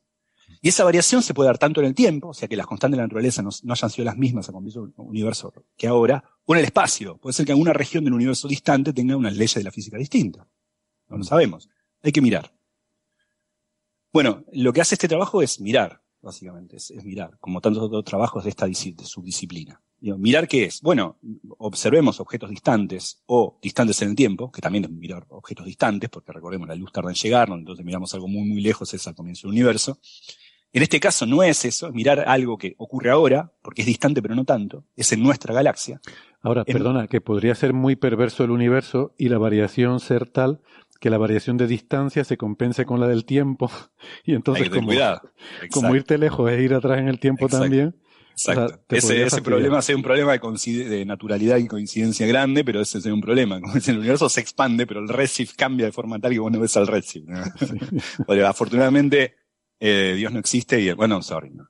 Ni quien sabe eso, no vamos a decir eso en nuestro podcast. Si no, necesitaríamos una, no, hablando en serio, necesitaríamos una, una, si fuese el caso, necesitaríamos explicar qué es lo que le da, ¿no? Una voluntad de, de, esa perversión.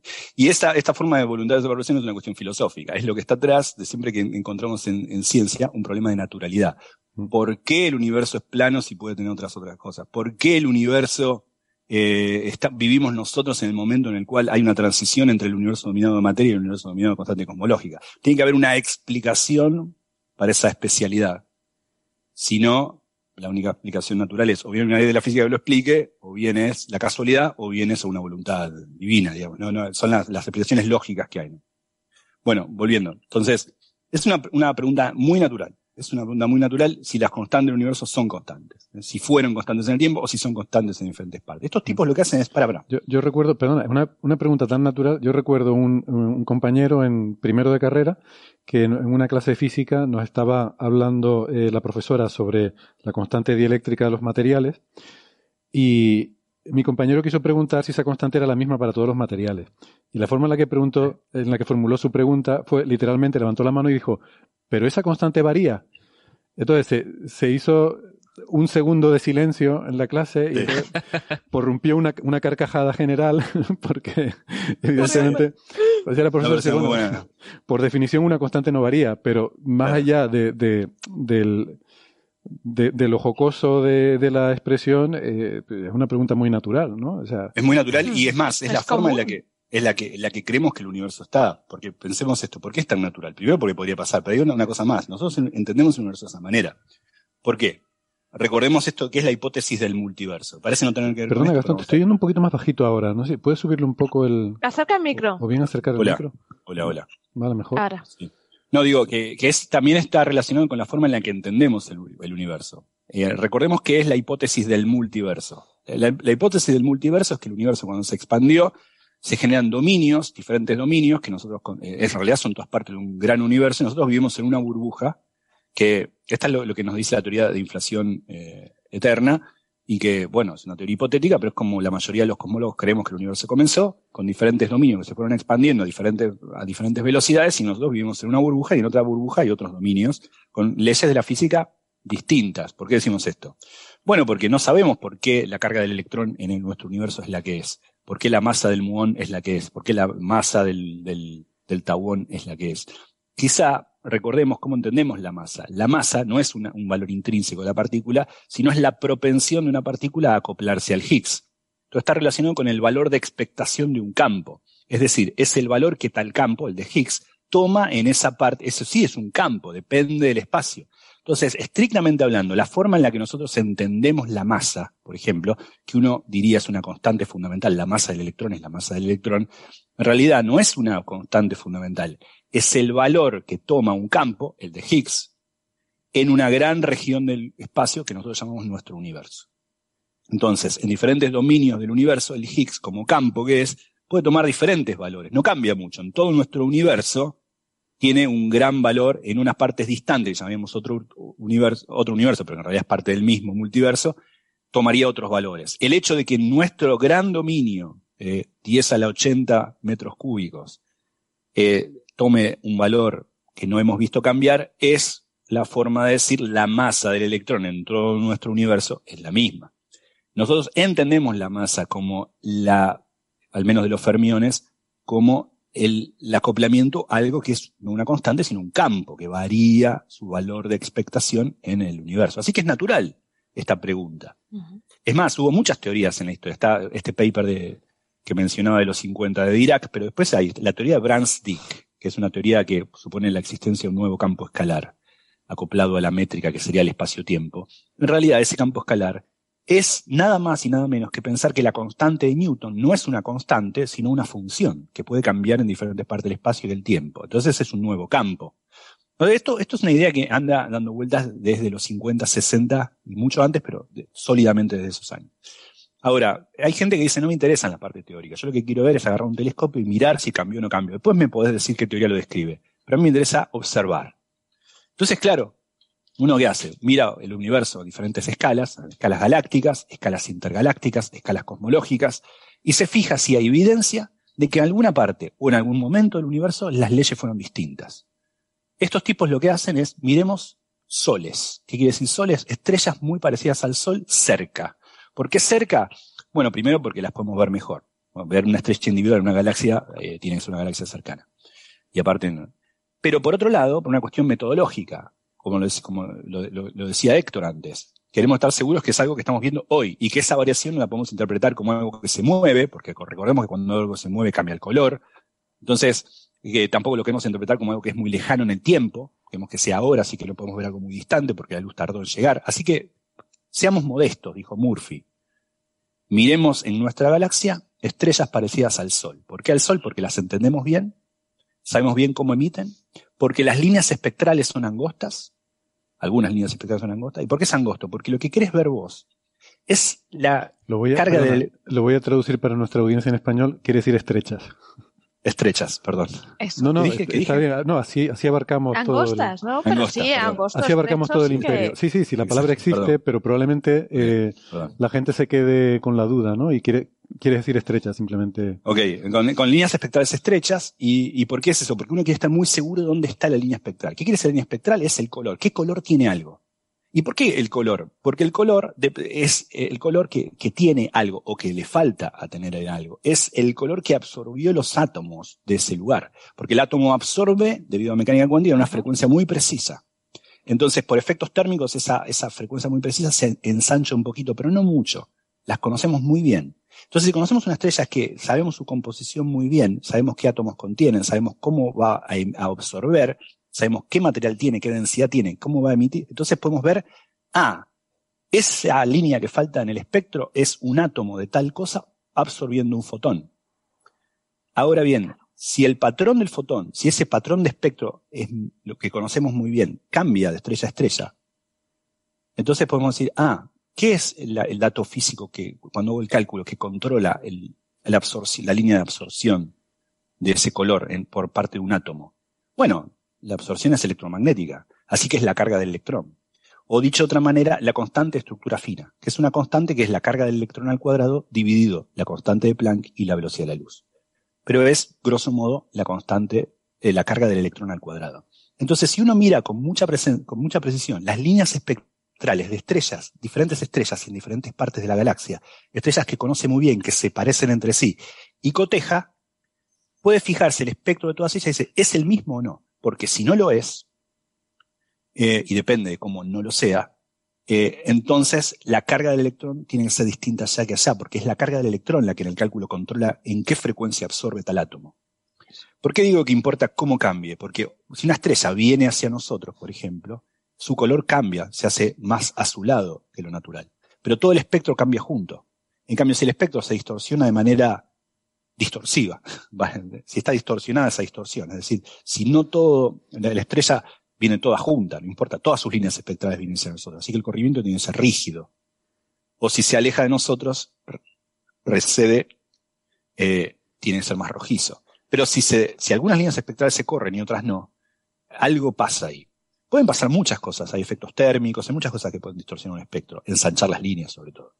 Pero si la ubicación central de las líneas, por eso se buscan líneas muy angostas, muy estrechas, y, estrellas que conozcas muy bien, y, estrellas muy parecidas entre sí para que sea fácil comparar, si esas se distorsionan de una manera no rígida, entonces sería evidencia de que el proceso físico que genera esa línea es la absorción de un átomo, de, de la, luz por un átomo, es decir, aquello que está controlado por la carga de electrón, tuvo que cambiar. Allá no es lo mismo que allá, y que no es lo mismo que allá, y no es lo mismo que allá.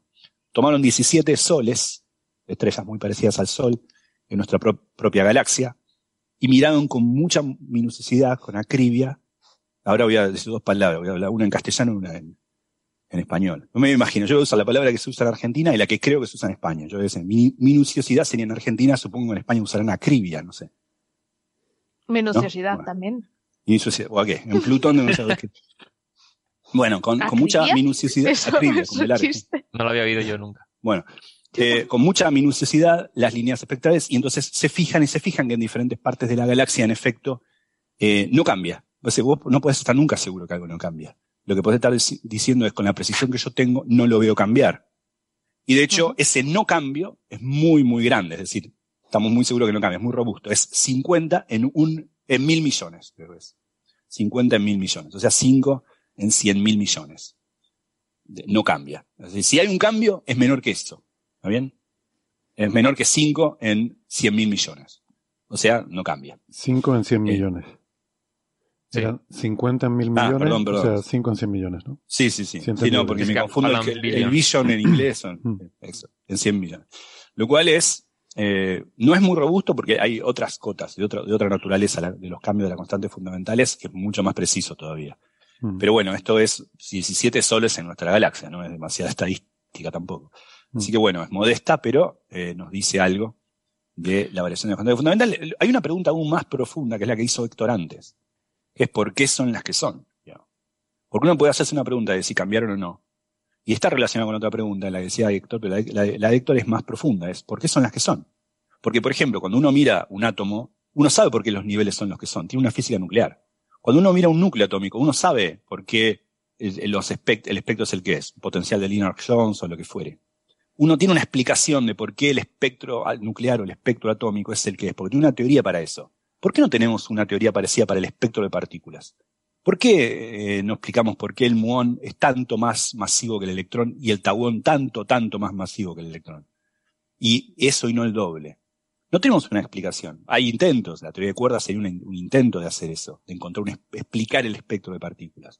Es una pregunta muy profunda en la que eh, Feynman insistía con que había que prestarle atención no lo entendemos, así que como tanto otras cosas que no entendemos en física a lo largo de la historia, lo que no entendemos, aquello que no entendemos su necesidad, lo pensamos contingente. Porque eh, lo que no entendemos por qué es como es, pensamos que puede ser de otra manera y quizá lo sea en alguna parte. Por eso la hipótesis del multiverso. Quizá en alguna otra parte del universo las masas no sean las mismas. ¿eh? Porque recordemos que la masa no es una constante fundamental, sino el acoplamiento, la propensión a acoplarse al Higgs, y el Higgs es un campo, varía en principio en diferentes partes del multiverso. Es un tema profundo, me parece, y está bien que alguien se fije, che, no me importa la teoría, no me importa la filosofía, no me importa el contenido metafísico que pueda tener esto, vamos a mirar. Y esto es lo que esta gente hace. Sí. Y está muy bien. Aquí dicen que es la cota más mm, más estricta, más fuerte a esa variación, esa, eso que tú decías, ¿no? Esas 50 partes por mil millones. Y yo la comparé con las del trabajo anterior, eh, de 2021, y efectivamente sé que hacían mirando cuásares, y efectivamente aquí es bastante más, eh, mm, no, es tan restrictiva, aquí llegan a del orden de una parte por millón. Una parte por millón. O sea que esta cota es 100 veces más fuerte. Pero claro, eh, espacialmente estás explorando un espacio mucho más pequeño. Aquí estás limitado, ¿cuánto eran? ¿50 parsecs? 50 parsecs, 150 años luz, algo así. Claro, claro, sí, porque es el tamaño de la galaxia. Es algo, sí, pequeño incluso para la galaxia. Mientras que en el otro trabajo con cuásares ya te estás yendo a distancias que son casi cosmológicas. Claro, Entonces, una, galaxia, una galaxia son decenas de, de kiloparsec, ¿no? Esto es eh, algunos parsec, ¿no? unas decenas de parsec. Pero también pensemos que tienen que ver las estrellas, ¿no? Está mirando mm. estrellas que puedan ver, mm. no puede estar muy lejos. Mm. Claro, los, los quasars. tenía preguntas y yo también. Los quasars, ¿verdad, Héctor? Tienen líneas muy anchas, ¿no? Con lo cual es difícil. líneas anchas líneas estrechas también. Hay líneas estrechas, pero estrechas a lo mejor mucho más anchas que una estrella, ¿no? Eh, es que depende. Porque hay gas que está, se mueve todo junto en la misma dirección, entonces entre sí no vemos la anchura aumentar, sino que vemos la línea toda desplazada y ya está. Hay, hay, una cosa interesante en los quasars, es que la pregunta hubiese sido muy distinta, porque los quasars eh, son de redshift, bueno, redshift más alto que otros, pero son objetos lejanos. Entonces, incluso si vos encontrases una diferencia en el caso de los quasars y no en este trabajo, lo que te estaría diciendo es quizá la constante del electrón, o sea, la, constante estructura fina, que es el cuadrado de la, carga del electrón, eh, cambió en el tiempo. Entonces, cuando los cuásares estaban allá, mm. eran distintas, pero hoy en día, que todos estos soles están acá, es la misma. Mm. Esto no se podría explorar con los isótopos también, eh, en registro geológico, irte a Sí, sí, sí, no, y, se hace, se hace. ¿Sabes? Hay, hay unos trabajos muy hermosos, por ejemplo, mm. Oclo, ¿se acuerdan de Oclo? Sí, Oclo es ese reactor, ese reactor nuclear natural que se dio ah, en la Tierra, eh, mucho antes de, estamos hablando much, muchísimo de años, antes de que exista. Mm. Sí, en África, algo así como dos mil millones, de, sí, una mina, claro, sí, es como hmm. una mina natural, no, no, era una mina, era eh, un, eh, de uranio, ¿no? se, se, dieron las condiciones para que hubiese una reacción nuclear en cadena, eh, hablando del universo, hace miles de millones de años atrás, dos mil millones de años atrás. Eh, y eso generó una reacción nuclear y eso se descubrió luego porque eh, la cantidad de isótopos era un poco inusual, como si hubiese habido ahí una reacción nuclear. Bueno, parece que la hubo, pero natural. Bueno, ¿qué pasa? Eso se usó mucho para estudiar cómo era la física nuclear en ese momento. Porque uno puede hacer como era la física nuclear cuando el universo tiene unos pocos minutos. Porque hace nucleosíntesis. Entonces hace los cálculos y dice, bueno, si la física nuclear es la misma que conocemos hoy, entonces en el universo tiene que haber tal, tal, tal, tal cociente entre la densidad de hidrógeno y la densidad de helio. Luego mira con un telescopio y en efecto observa esa. Entonces dice, ah, mira vos, entonces quiere decir que la física nuclear, cuando el universo tiene unos pocos minutos, es la misma que hoy, porque es esa la que nos da mm. los cálculos correctos de lo que luego terminamos viendo. Ahora, ¿qué pasa en el medio? ¿Qué pasa hace mil millones de años? Que no es nada en la historia del universo, menos de un 10% de su edad. Bueno, tenemos la suerte de tener cosas como Oclo, donde tenemos alguien haciendo experimentos nucleares antes de que existiese el humano, que afortunadamente nos permite ir y decir, a ver, ¿qué te dio tu experimento? Y había un dinosaurio, no, ni siquiera, ¿no? Miles de millones de años. Un dinosaurio haciendo experimentos. No, había animales. No había ni animales todavía. Ni, nada, no había ni animales. Pero lo que digo es, eh, está bueno eh, porque es muy variada. Además varía, o sea, se encendía y se apagaba, ¿no? Porque el, flujo del agua o algo así. El agua actuaba de moderador. Varias veces. Sí, hubo varias reacciones. El agua actuaba de moderador y había como un ciclo de media hora o algo así que, se encendía y se apagaba, una cosa curiosísima. Está está súper bonito ese tema. Mm. Eh, pues bueno, a ver, tengo, mm, o sea, yo mirando el paper este de la constante, tuve varias dudas importantes. O sea, dicen que, claro, con este método se quitan el problema de que antes estaban comparando las líneas en cuásares y tal con las de laboratorio. Entonces hay muchas condiciones que son diferentes y a ver si no será mejor comparar un fenómeno astronómico con otro equivalente para ver si en las mismas condiciones la línea es, es distinta. Pero claro, lo hacen en estrellas que ya están seleccionadas para tener un espectro muy parecido. Están seleccionadas por su parecido en el espectro. Hmm. Entonces no sé cómo ahí, te puedo, ahí te puedo decir algo yo. Eh, vale. Son, son estrellas lo que se llaman eh, gemelos solares. Sí, sí. Que lo, que lo que se busca es que tengan los parámetros de gravedad y temperatura efectiva solar. Eh, y, metalicidad. Pero eso se hace con el espectro. Sí, pero las abundancias, no, no mira, no mira si las separaciones entre las líneas espectrales, o sea, no creo que nadie que, se haya, que haya estado trabajando en gemelos solares se haya puesto a medir si hay una distorsión del espectro con respecto al solar, ¿no? Vale, vale. Es que estaba viendo esto y digo, ¿y si hay alguna... Es como muy de segundo orden, lo que está, bueno, y de, cuarto y quinto orden lo que están buscando aquí, ¿no? Digo, es que a ver si hay estrellas que al no coincidir la línea exactamente, dicen pues tendrá abundancia o propiedades diferentes y no la cuenta como generación solar. No, entiendo, entiendo, entiendo lo que decís. Vos si en la misma elección ah. de los objetos no hay un sesgo que ya te va a enmascarar lo que quieren observar, pero creo que debe ser como, dice Héctor, ¿no? Que, que andás a ver si la gente que detectó estos, como estos gemelos solares se había fijado en cosas tan finas como cuán separados están las líneas, que es una cosa rara para fijarse, ¿no? De todas formas, eh. si estamos entre él y yo diciendo una cosa no digas como dice Héctor porque... Ostras, sí, porque yo, me he liado. Me, he liado yo estoy de acuerdo con Héctor. Eh, es gracioso porque yo acá, yo doy una mala impresión gracias a ustedes, porque yo nunca aparezco en YouTube en mi vida. Entonces, yo con ustedes por lo general suelo estar de acuerdo. Entonces sueno como una persona conciliadora. Yo por lo general no soy una persona conciliadora. Entonces hay como una distorsión de YouTube acá que es como si suelo estar de acuerdo con la gente con la que siempre estamos de acuerdo. Son gente que sabe más que yo de esas cosas que voy a decir. Aquí, hay, un efecto, aquí hay un efecto de sesgo. Yo, yo suelo invitar al programa a la gente que está de acuerdo conmigo. Exacto. Entonces... Pero yo creo, yo creo que es algo sano. Usted, señora, señora que está por cumplir 50 años, sépalo. A los 50 años hay que discutir solo con gente que no está de acuerdo. Mm.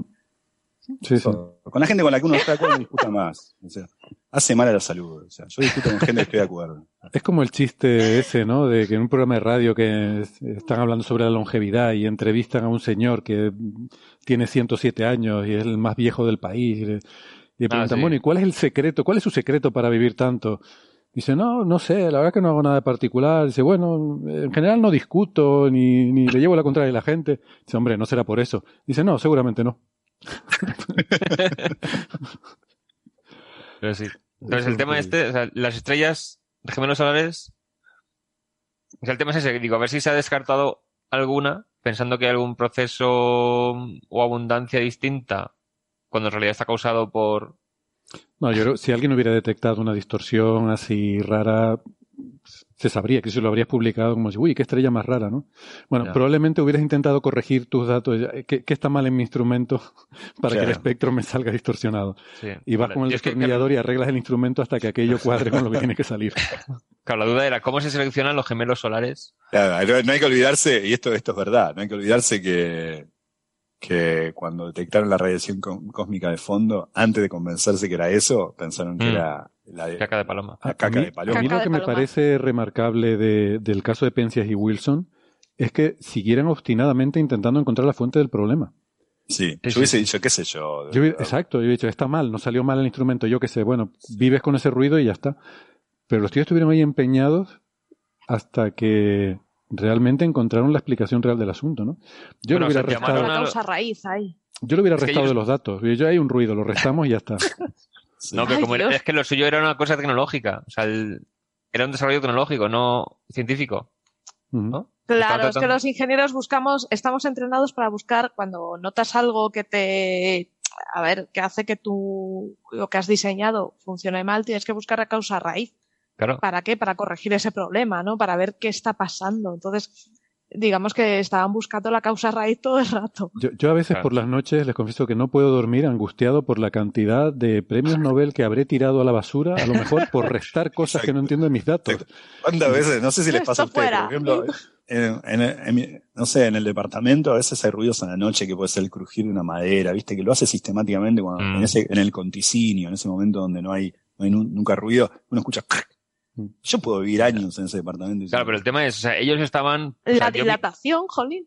yo mi postdoc con el JWST ha sido, o sea, estamos caracterizando la respuesta del instrumento. Entonces, todas las cosas que hacía raras, teníamos que estar viendo si era de la simulación que estaba mal o que igual, igual a veces, a veces solemos eh, recordar, a ver, no es, no es menor ese ruido, ¿no? O sea, recordemos que era un televisor de estos que existían hasta hace unas décadas, ¿no? De los que uno Sí, la nieve de el 1, tanto, casi el 2% de ese ruido es, eh, es la radiación cósmica del fondo. Claro.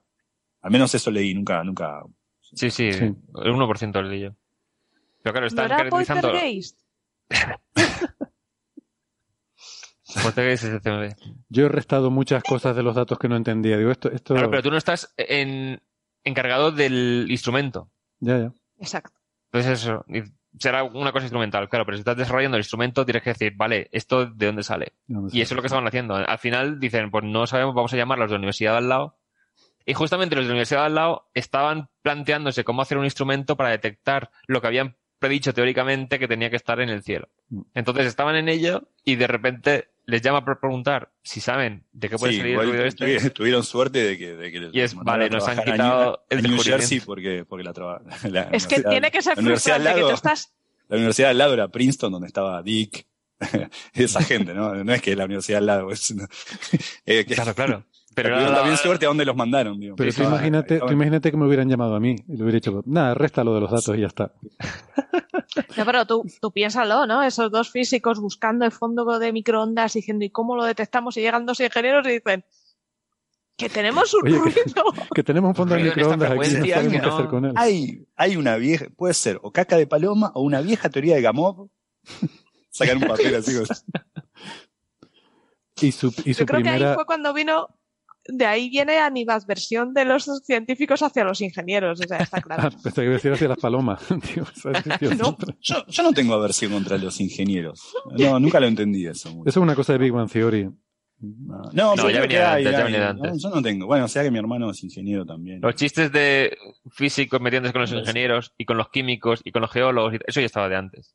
Ah, sí, no, a, mí, a, mí, a, mí me gusta la, a mí me gusta la ingeniería, me gusta la química, eh, mucho. Es gente de física sin título superior a los demás, básicamente. Bueno, eh, está claro que no quieren que hablemos de las gigantes rojas, ¿no? Por lo que sí, veo. sí, sí. Quedan dos temas. no, pero que tengo dudas, tengo dudas. Ah, dudas, tengo dudas, venga, dudas. Jolín, dejar sacar a estadístico que hay en mí. Sale estadístico. Bueno, tengo una duda. A ver, eh, estamos hablando. Estamos hablando de un corpus de 17 estrellas.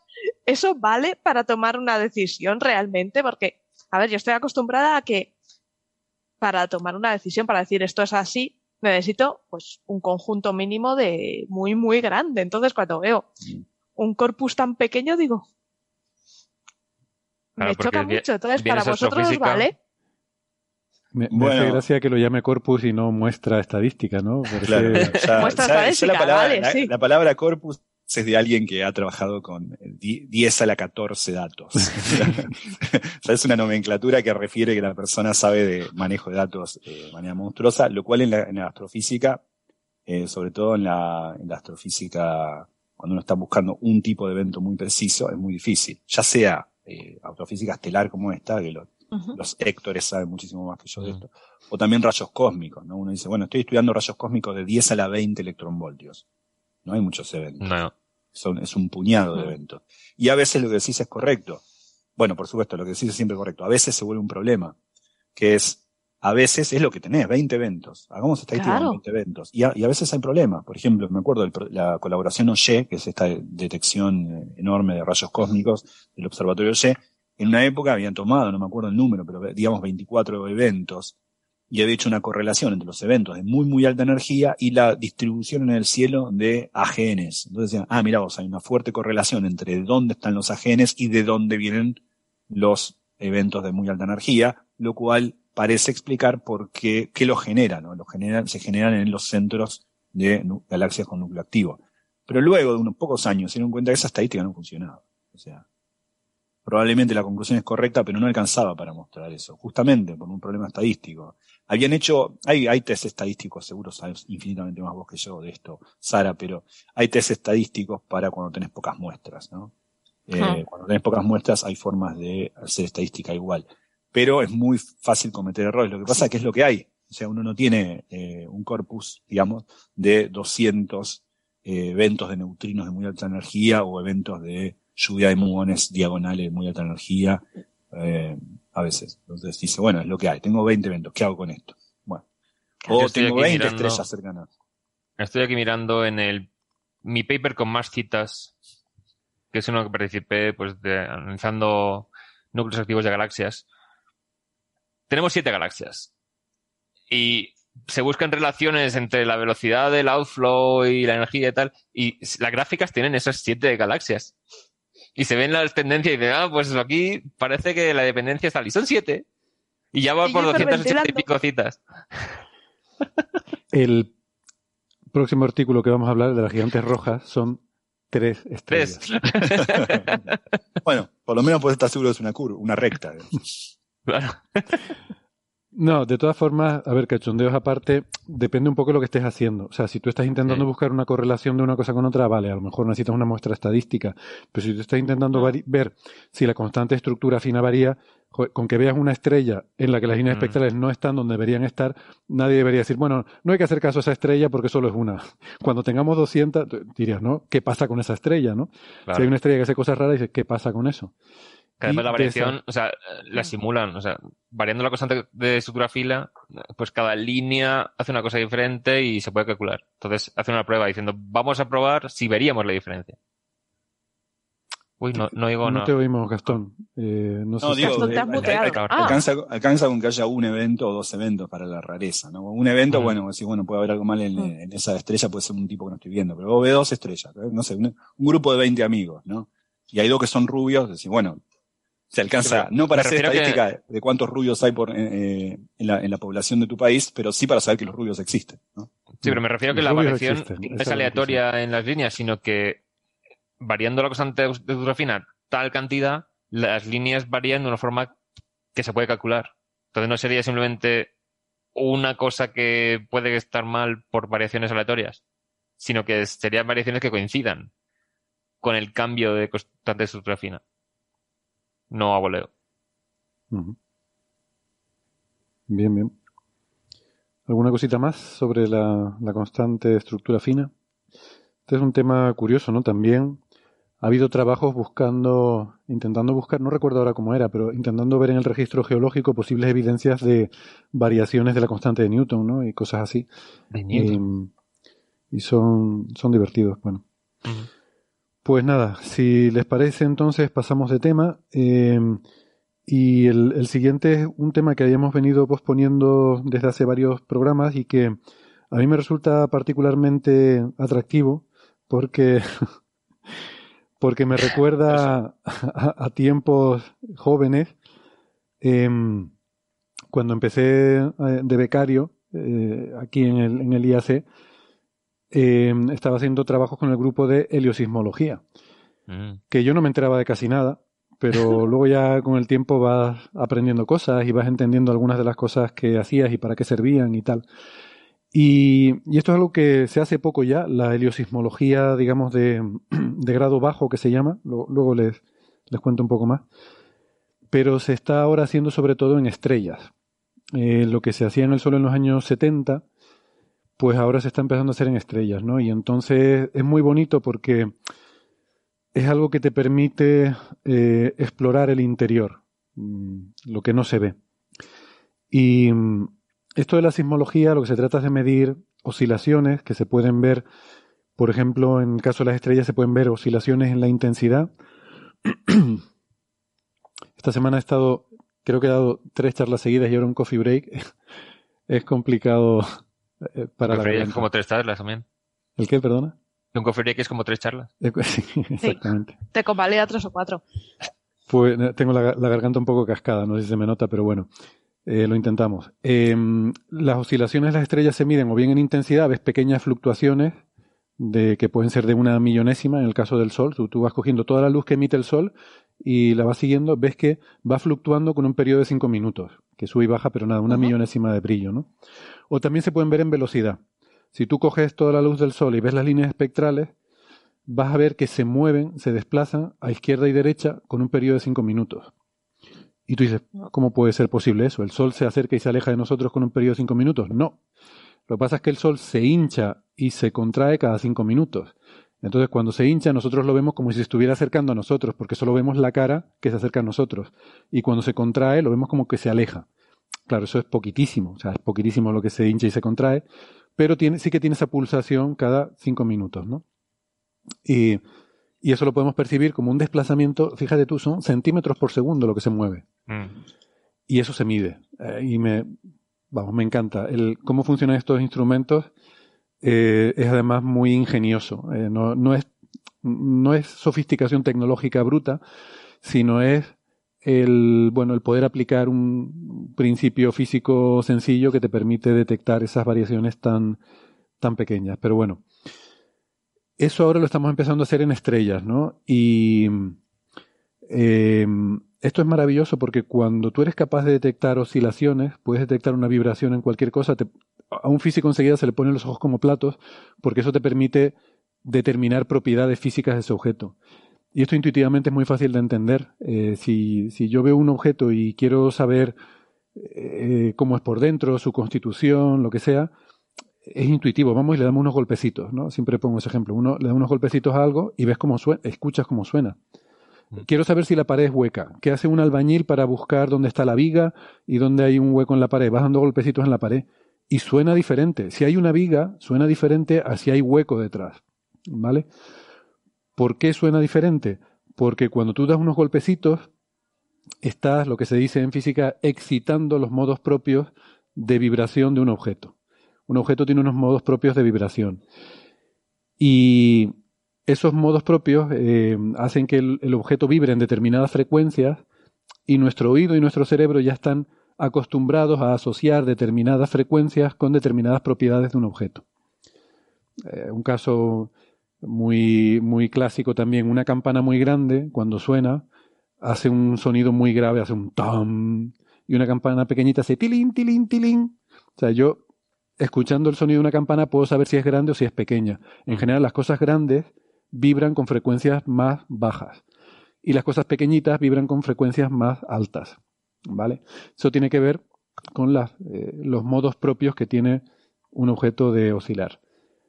Una estrella también tiene sus modos propios de oscilación y de hecho una estrella grande tiene en general frecuencias más bajas que una estrella más pequeña. El Sol tiene sus modos fundamentales de oscilación en torno a los 5 minutos. En realidad es una simplificación decir que 5 minutos. Cuando haces un espectro ves que hay un montón de modos. Y, y hay una cosa bonita con, con las estrellas, que es que no es un continuo. las frecuencias con las que vibra no es un espectro continuo, sino que tiene lo que se llaman modos discretos. Eso quiere decir que son frecuencias muy específicas en las que vibra. Y por eso se dice a veces una cosa que suele confundir mucho a la gente, que es que dice, no, es que el sol es como un instrumento musical. Y la gente se queda con una idea un poco confusa de qué quiere decir esa frase.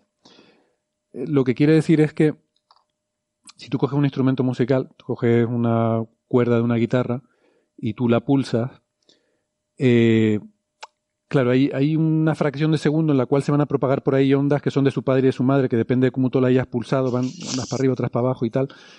Eh, pero esas ondas rápidamente decaen en una fracción de segundo y las ondas que se mantienen ahí durante mucho tiempo son las que son estacionarias. Eh, son ondas en las cuales hay unos nodos que están fijos y unas y unos, ¿cómo se llama eso? Los antinodos, ¿no? Como unas zonas donde vibra más. Bueno, la cuerda está sujeta en dos puntos, ¿vale? Eh, está fija al principio y al final. Entonces, las ondas que respetan esos puntos fijos al final son ondas que se van a mantener ahí, eh, son lo que se llaman ondas estacionarias, que siempre tienen ahí nodos en esos puntos fijos y Mm, se mantiene esa vibración sostenida en el tiempo durante un tiempo apreciable, que pueden ser segundos, entonces nosotros escuchamos ese sonido. Las ondas que se mantienen, que, que, tienen continuidad en el tiempo, son las que cumplen un requisito matemático muy definido, que es que caben un número entero de longitudes, de, en realidad es de semilongitudes de onda, pero bueno, ah. que caben en esa cuerda. Entonces, si yo tengo en una cuerda una onda en la cual eh, la cuerda está fija en un extremo, en el centro mm, la onda tiene su máxima amplitud y en el otro extremo vuelve a cero, ese es, digamos, el modo fundamental de vibración de esa cuerda. si es la cuerda de La, pues hay una frecuencia fundamental que está hecha para que vibre a 440 hercios, creo que son, algo así. Sí. Y luego superpuesto encima de esa frecuencia están todas las que son múltiplos, o sea, si tengo dos veces eso, o sea, una onda que parte de un extremo, tiene, llega a cero en el centro y luego llega al otro extremo, pues esa también se mantiene, y la que es el triple, y cuatro veces, y cinco veces, eso es lo que se llaman armónicos. O sea, todo lo que son múltiplos enteros de esa mm, longitud de la onda, ¿no? Entonces esas también caben. Entonces, todas esas que caben son eh, posibles modos propios de vibración de esa cuerda. Ah. Entonces, cuando pulsamos esa cuerda, no suena solamente la frecuencia de 440 Hz, sino suena también la de 880 y la de 1200 y así suenan todos los, lo que se llaman los armónicos, pero cada uno con diferente amplitud. Mm. Y esa diferente amplitud, o sea, cómo son las amplitudes de las diferentes frecuencias permitidas, depende de cómo has pulsado tú la cuerda y de cómo sea la cuerda. Por eso suena diferente, una guitarra suena diferente a un piano y suena diferente a un violín. Cada instrumento tiene su sonoridad que depende de cómo esos modos propios se excitan cuando tú los pulsas, ¿no? pero las frecuencias en sí son las mismas. O sea, el La de un violín son las mismas frecuencias que el La de un piano o que el La de una guitarra. ¿vale? Esa es un poco la, teoría de, esto. ¿no? la cuerda selecciona aquellas ondas que tienen esa propiedad matemática y las demás las elimina. Vale. Pues eso es una cuerda que es una dimensión. Eh, selecciona esos modos. Una estrella es algo parecido, en el sentido que también selecciona unos modos, no cualquier onda eh, se propaga a gusto por la estrella, hay unas ondas que son especiales y que esas ondas la estrella las selecciona y las, eh, las sostiene en el tiempo. Y esos son sus modos propios de oscilación. Ahora pasamos de un problema que antes era en una dimensión a un problema que es en tres dimensiones y con geometría esférica, más o menos esférica, porque estas ondas son perturbaciones sobre una superficie que es esférica en una estrella. ¿no? Y entonces, bueno, voy a, hacer un poquito de introducción al tema este de, la aerosismología. Em, cuando tenemos una dimensión y tenemos eso que yo decía de la cuerda, eso lo analizamos con una transforma de Fourier, por ejemplo, vemos dónde están las frecuencias, ¿no?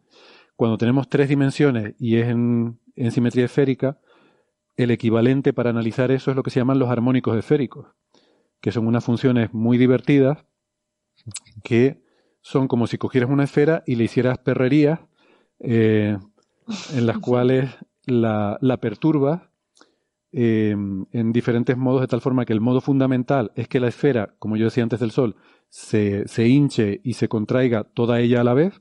Ese sería el, digamos, el modo más simple, más básico, en el cual puedes tener esa perturbación pero puede haber otros modos en los cuales tengas, por ejemplo, que la mitad de la estrella se está hinchando y la otra mitad está contrayéndose, ¿no? Entonces así, y luego... Y alternando. Y, así Eso sería un poco lo que hace Betelgeuse, ¿no? Que salen como abombamientos extraños y cosas así. Sí, algo así. Entonces tú puedes descomponer cualquier cosa que no es esférica, igual que una transforma de Fourier te permite descomponer cualquier cosa en una combinación infinita de senos y cosenos, tú puedes descomponer cualquier cosa en una composición infinita de estos armónicos esféricos que son pues una esfera y luego diferentes eh, perturbaciones de esa esfera en la cual pues la divides a la mitad, la divides en cuatro partes y, tienes diferentes gomos que uno de ellos están más salidos y otros más metidos, como los gomos de una naranja, ¿no? Vale. Esos gomos de la naranja, eh, la, la, ¿cómo se llama? La, los bordes de esos gomos es lo que se llaman círculos nodales son los círculos en los cuales es eh, cero la, perturbación y en un lado tienes un gomo que la perturbación es positiva y en otro lado es negativa. Entonces, en tres dimensiones eh, tienes que jugar con tres parámetros. ¿Vale? En, el caso de una cuerda solo tienes un parámetro, que es la longitud. Mm. Pero en tres dimensiones tienes que tener tres parámetros. Y los que se usan en los armónicos esféricos son, hay un parámetro radial, que es el modo n, el modo radial, y luego hay dos parámetros que describen los ángulos. Eh, y esos parámetros se llaman L y M. Y significa, L significa cuántos círculos nodales hay en la esfera, cuántos de esos gomos. Y M dice cuántos de esos gomos son en la dirección azimutal. La dirección, digamos, del. Si, si pensamos en la Tierra, cuántos son en la dirección de la longitud. ¿vale? Ojo, no es longitud y latitud. L sería todos los nodos que hay en todas las posibles orientaciones. Y M es el subconjunto de esos que son en la dirección de longitud, ¿vale? Hmm.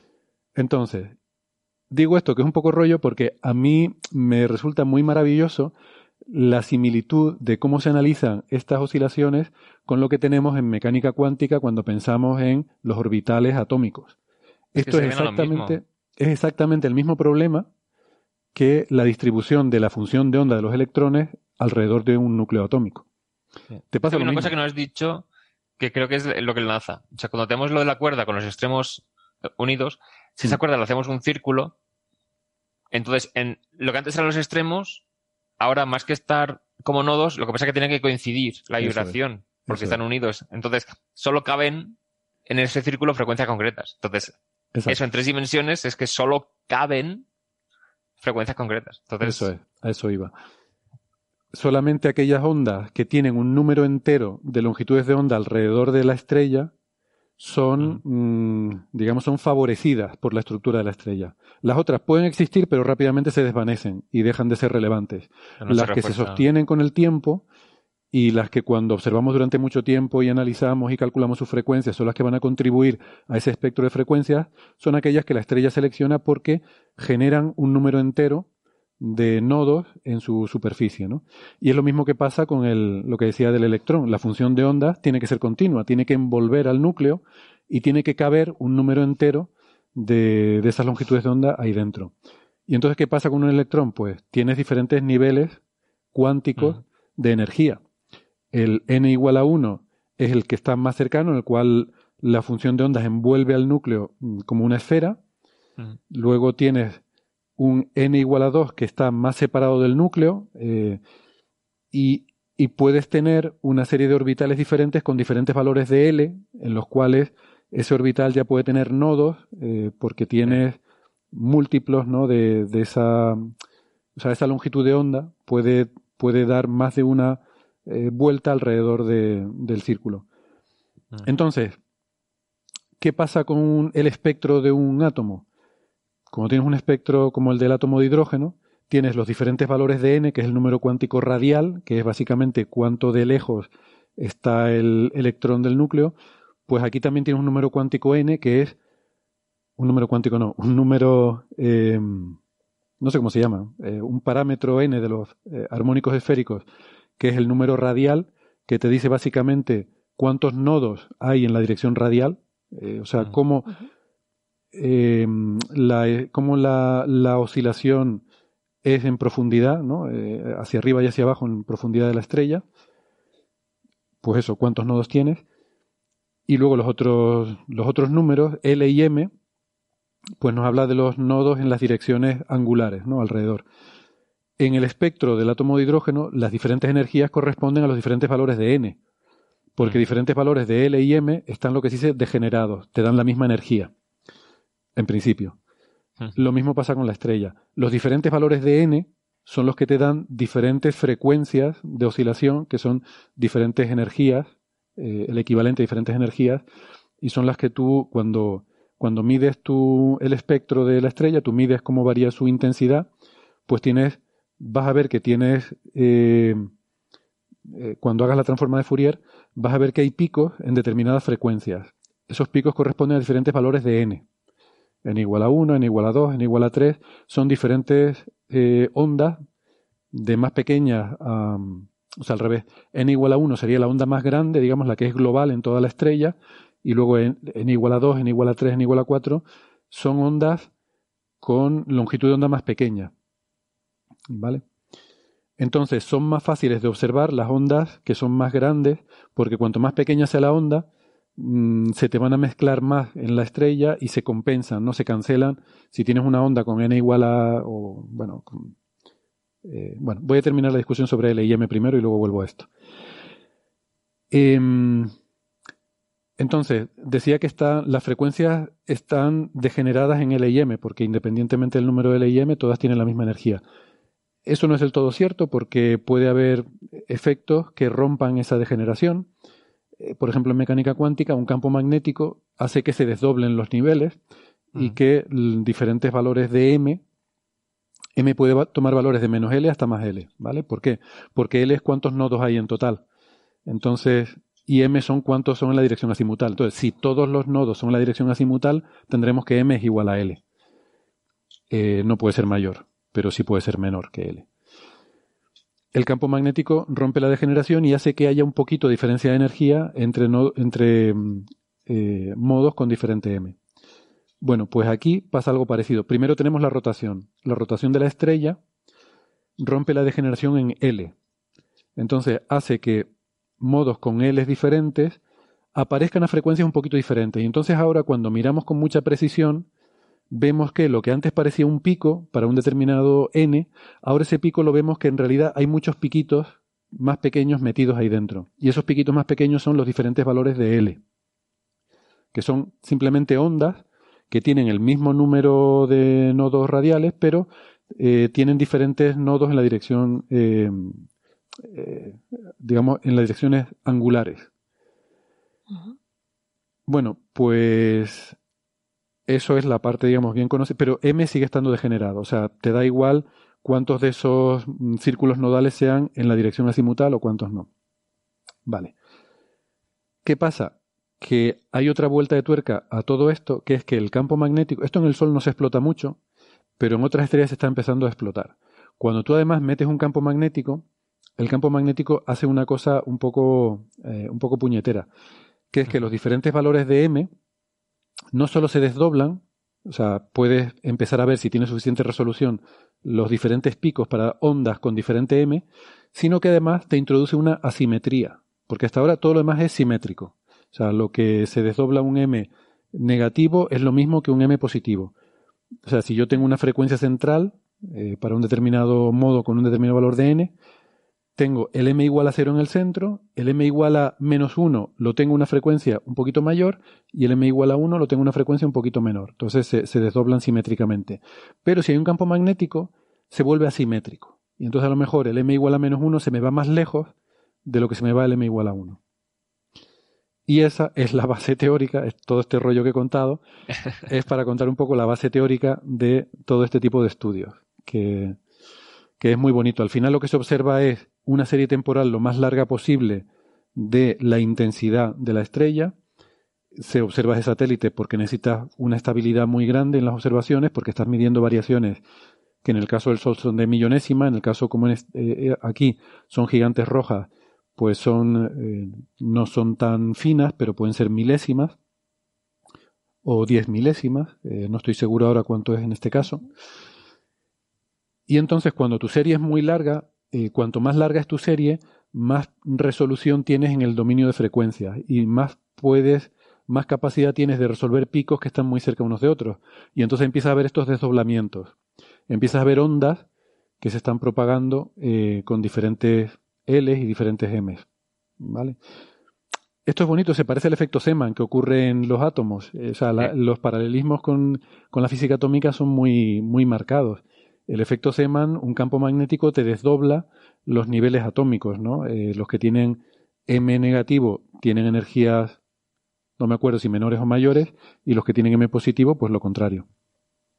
Em, y así se pueden detectar campos magnéticos en las líneas espectrales. Pues esto es parecido, pero con las oscilaciones. Em, lo que hacen en este estudio son unos autores franceses del CNRS. El primer autor se llama eh, bueno, Gang Lee, eh, pero es del CNRS. Em, de hecho, tienen mucha tradición los franceses con este tema de oscilaciones estelares, porque, bueno, vienen de la época del satélite Corot, que, es un satélite francés eh, en colaboración con la Agencia Espacial Europea. Ellos, dicen Cogot. Mm. Y que, que, no sé, o sea, esto es un poco como la vida de Brian. Si eres francés, ¿por qué llamas Corot a un satélite? O sea, es como si, es, como si el, la, la, la, turbamulta de la vida de Brian fuera quien le hubiera puesto el nombre. de todas formas, eh, no solo son los franceses los que no pronuncian la R, los alemanes tampoco la pronuncian muy allá. Mm, es verdad. Sí, sí. Y nos metemos mucho con ellos. Bueno, creo que es un apellido de un astrónomo ilustre o algo así, pero aún así. Mm.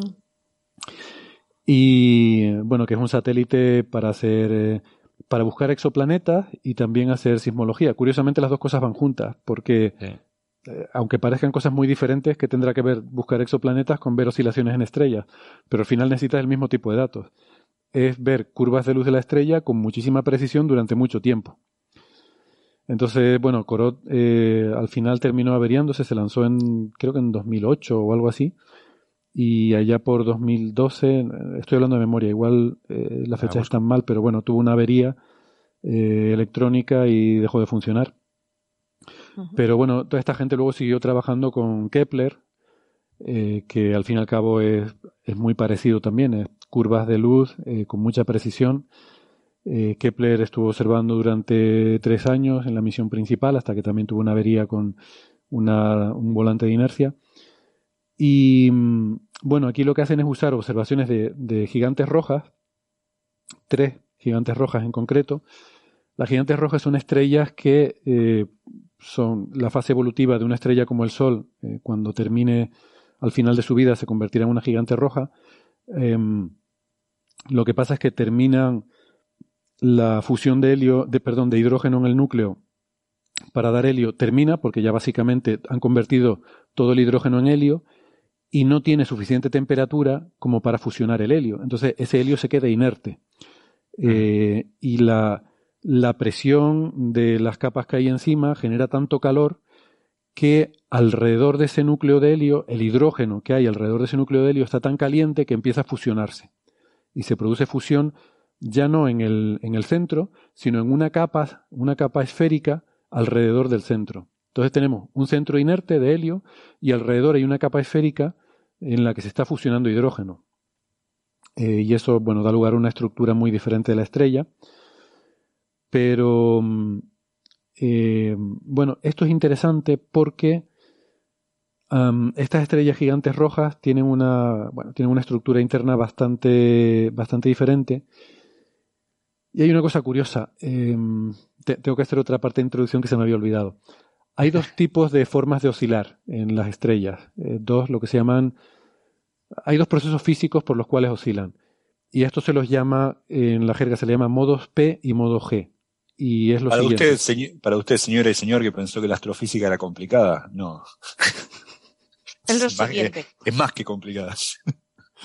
Bueno, eh, no sé, eh, parece complicado lo que he dicho. Eh, o sea, quizás me he alargado demasiado, pero, no, no, no, no, estuvo, estuvo perfecta la explicación, de hecho. Me viene bien, pero está bueno cuando alguien, alguien, da una gran explicación y luego dice, bueno, cuando uno dice, bueno, a ver, estoy entendiéndolo, uno está, está todo ahí. ah, es como los orbitales atómicos, está bien. Uno se imagina la parte radial, la parte angular, y uno dice, bueno, otra cosa, hay de este tipo hay dos. sí, sí, No, pero esto es muy sencillito, ya verás. Pero ahora, me ha hecho, muy me ha hecho mucha gracia lo que acaba de decir Gastón. Dice, ah, vale, es fácil, es como los orbitales atómicos. O sea, para él, las estrellas son fáciles porque son como los orbitales atómicos. Porque se parece a la cuántica. Es una cosa cuántica. Tengo el famoso, tengo el famoso, que me, me, me, encanta este ejemplo. Mauricio Leston estaba tratando de entender lo que era un tadpole, una cancelación de un diagrama de Feynman que tenía que dar cero. Y estaba complicado con eso. Y yo que lo conozco le digo, Mauricio, es como teoría de cuerdas, pero toma alfa prima igual a cero. ah, ok. Madre mía. Qué gracia. Pues a mí me encanta la analogía porque me ayuda a entender la cuántica de los orbitales atómicos, ¿no? Eh, de la física atómica. Eh, con, algo que, considero más sencillo como es las oscilaciones en estrellas. Pero bueno, como fuere. Ah, son oscilaciones. Eh, una oscilación, ¿por qué se da? Porque cuando hay una perturbación hay una fuerza que, lo que se llama una fuerza restauradora, que, que se opone a la perturbación. Cuando tienes la cuerda de la guitarra, tú la perturbas pulsando. O sea, tú lo que haces es tirar de la cuerda y luego soltarla, la sacas del equilibrio. ¿Y qué pasa? Que hay una fuerza, que es la fuerza elástica de, que ejerce la cuerda, que tiende a restaurarla. Entonces la fuerza elástica vuelve a mandar la cuerda a su posición de origen, pero ¿qué pasa? Cuando llega a la posición de origen ya tiene una velocidad y entonces se pasa para el otro lado. Entonces la fuerza vuelve a tirar de nuevo y, y así entre que te pasa para un lado y para otro se queda oscilando, ¿no? Entonces, las estrellas están hechas de plasma, que al final es un fluido, hay dos tipos de onda en un fluido. Bueno, de hecho hay tres, pero vamos a olvidarnos del, campo magnético, de, la fuerza magnética, nos quedamos con dos. Las de un, plasma sin campo magnético, un fluido sin campo magnético. Hay dos tipos de, de, ondas según cuál sea la fuerza restauradora. Puede ser que la fuerza restauradora sea la presión. Quiere decir que yo perturbo el, fluido, le, lo aprieto por un lado, aumento su densidad. ¿Qué estoy haciendo? Generando una sobrepresión ahí. Entonces, al haber más presión, ¿qué va a pasar? Que, se, va a empujar hacia los lados y, va, eh, digamos que va a relajar esa presión empujando hacia los lados, con lo cual aumenta la presión alrededor suyo y disminuye la presión propia hasta que se produce una infradensidad en ese punto y una sobredensidad alrededor. Entonces ocurre luego el efecto contrario, porque te has pasado. Entonces ocurre lo contrario. La sobredensidad de alrededor ahora empuja hacia lo que hay en el centro, que ahora es una infradensidad, y, ¿sabe? Y se queda eso así oscilando. Esas son las ondas de sonido, es lo que pasa en el aire cuando hablamos. Como yo, por ejemplo, que, llevo demasiado rato hablando, estoy produciendo ondas de sonido durante demasiado tiempo que em, son ondas en las cuales la fuerza restauradora es la presión. O sea, yo eh, produzco un aumento de, produzco fluctuaciones de presión al hablar y esa presión se propaga a través del aire em, y por eso estos modos se los llama modos P, porque la fuerza es la presión. También se los llama modos acústicos por analogía con el sonido. ¿vale? En el caso del Sol, todas las oscilaciones que observamos son modos acústicos. O sea, es, una, es un mal nombre porque uno piensa en modo acústico es sonido, parece que el sol está sonando, pero no, porque como les digo, son periodos de cinco minutos. Entonces sí, es un modo acústico, pero con un periodo de cinco minutos, con lo cual está totalmente fuera del rango audible eh, que el ser humano pues son a lo mejor 200 hercios, lo que, lo que llega eh, en el límite por debajo, ¿no? El sol, eh, cinco minutos son milihercios de frecuencia, ¿no? Creo que son 5 milihercios. O sea, muy, muy, miles, cientos de miles de veces más lento de lo que podría percibir el oído humano. O sea que lo de acústico es una metáfora, es por decir que físicamente eh, es el mismo proceso que las ondas de sonido. ¿Vale? Luego hay otro tipo de fuerza restauradora que es la gravedad. Si yo empujo el fluido hacia abajo, eh, el, fluido eh, lo, lo, comprimo hacia abajo, bueno, no debería decir comprimo, porque entonces estoy hablando de presión. Pero si lo bajo, voy a poner algo que es más denso en un medio, digo al revés, al bajarlo cojo algo menos denso y lo coloco en un medio más denso. Entonces la gravedad va a tender a hacer, el principio de Arquímedes, la gravedad tiende a hacer que eso menos denso que he bajado vuelva a subir. Mm. ¿Se entiende, no? Eh, lo voy a decir al revés. Si cojo algo y lo subo, eh, estoy cogiendo algo de un medio más denso y lo pongo en un medio menos denso, porque más arriba hay menos densidad. Entonces, una burbuja densa en un medio menos denso, ¿qué le va a pasar? Que por gravedad va a tender a bajar, ¿no? Bueno, pues pasa eso mismo y la, burbuja se queda oscilando. O sea, si yo saco una burbuja del equilibrio, se va a quedar oscilando ahí en torno a un valor de equilibrio, ¿no? Eh, en ese caso, la fuerza restauradora es la gravedad. Y un ejemplo pueden ser las, las, olas que vemos sobre, el, sobre la superficie del mar, son ondas de gravedad. Y por cierto, como no me he enrollado lo suficiente, voy a añadir aquí, voy a hacer un paréntesis para decir que esto es lo que se llaman ondas de gravedad o también ondas gravitatorias y que por eso a mí personalmente me gusta usar la terminología ondas gravitacionales cuando hablamos de las ondas del espacio-tiempo. Lo digo porque hay mucha gente que dice que se debería decir ondas gravitatorias para hablar de las del espacio-tiempo. Y yo no digo que no, pero a mí no me gusta. Claro, otra cosa. No me gusta porque creo que genera confusión con otra cosa. En inglés tienen dos eh, terminologías. Hablan de gravity waves y gravitational waves. Y está perfectamente eh, claro lo que es una cosa y lo que es otra. En español creo que hubo un error en un momento dado de la, del comité de la CEA que da recomendaciones eh, sobre cómo se debe hablar en castellano o en español, eh, cómo se debe usar la jerga científica, y decía que se debía decir ondas gravitatorias, que está bien, es una recomendación y ese comité pensó que había que decirlo así. Yo modestamente, humildemente no estoy de acuerdo y reivindico mi derecho a hablar como me dé la gana, como cualquiera puede hablar como le dé la gana, porque además la Real Academia eh, me avala en el sentido de que la palabra gravitacional está recogida en el, en el diccionario de la Real Academia Española como algo relativo a la gravitación. O sea, es que incluso la RAE lo recoge muy bien. Relativo a la gravitación, las ondas del LIGO tienen que ver con la gravitación, entendiendo la gravitación como el fenómeno físico de la gravedad. Mm. Son ondas del espacio-tiempo. O sea, es la naturaleza propia de la gravedad eh, lo, que, lo que recogen esas ondas. Pero a veces te encuentras con talibanes de la lengua que vienen y, te insultan porque dices ondas gravitacionales y te dicen que por eso eres anglófilo. Y ya empezamos a mezclar cosas que para mí no tienen ningún sentido y que, o sea, a mí me parece muy bien que tú quieras defender tu lengua y lo que quieras. Yo tengo otra visión diferente de esto. No, en general soy contrario a los nacionalismos de, cualquier índole y creo que las lenguas están para evolucionar y para ser útiles y sobre todo para comunicarnos y entendernos. Y a mí me gusta decir onda gravitacional para referirme a las del LIGO y me gusta decir onda gravitatoria u onda de gravedad para hablar de las olas del mar. A mí también. Sí. Estoy de acuerdo. Qué raro. bueno, lo cual no quita, yo no critico a los que usen gravitatoria para referirse a ambas. Siempre que. No, pero a mí me pasó, tan de acuerdo estoy que me pasó lo mismo. A mí también me han criticado por usar gravitacional en lugar de gravitatoria, me han acusado de anglófilo. No sé si es la misma persona o no. A ti, eh, encima. Sí. Sí.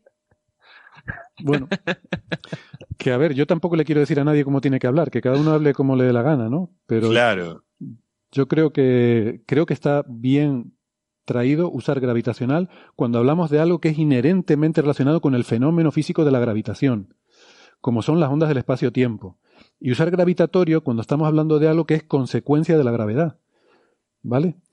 Eh, cuando hablamos de fuerza, y de hecho creo, además creo que la RAE incluso aparece en, me parece que la, la Fundeu llega a poner este ejemplo en alguna ocasión, cuando hablamos de, la fuerza de la gravedad, pues las dos formas pueden valer, porque, eh, o sea, puedes decir que algo cae por la fuerza gravitatoria como una consecuencia de la gravedad, o puedes decir que es una fuerza gravitacional, eh, refiriéndote a que la naturaleza última de esa fuerza es la gravitación, ¿no? Entonces ahí podrías tenerla.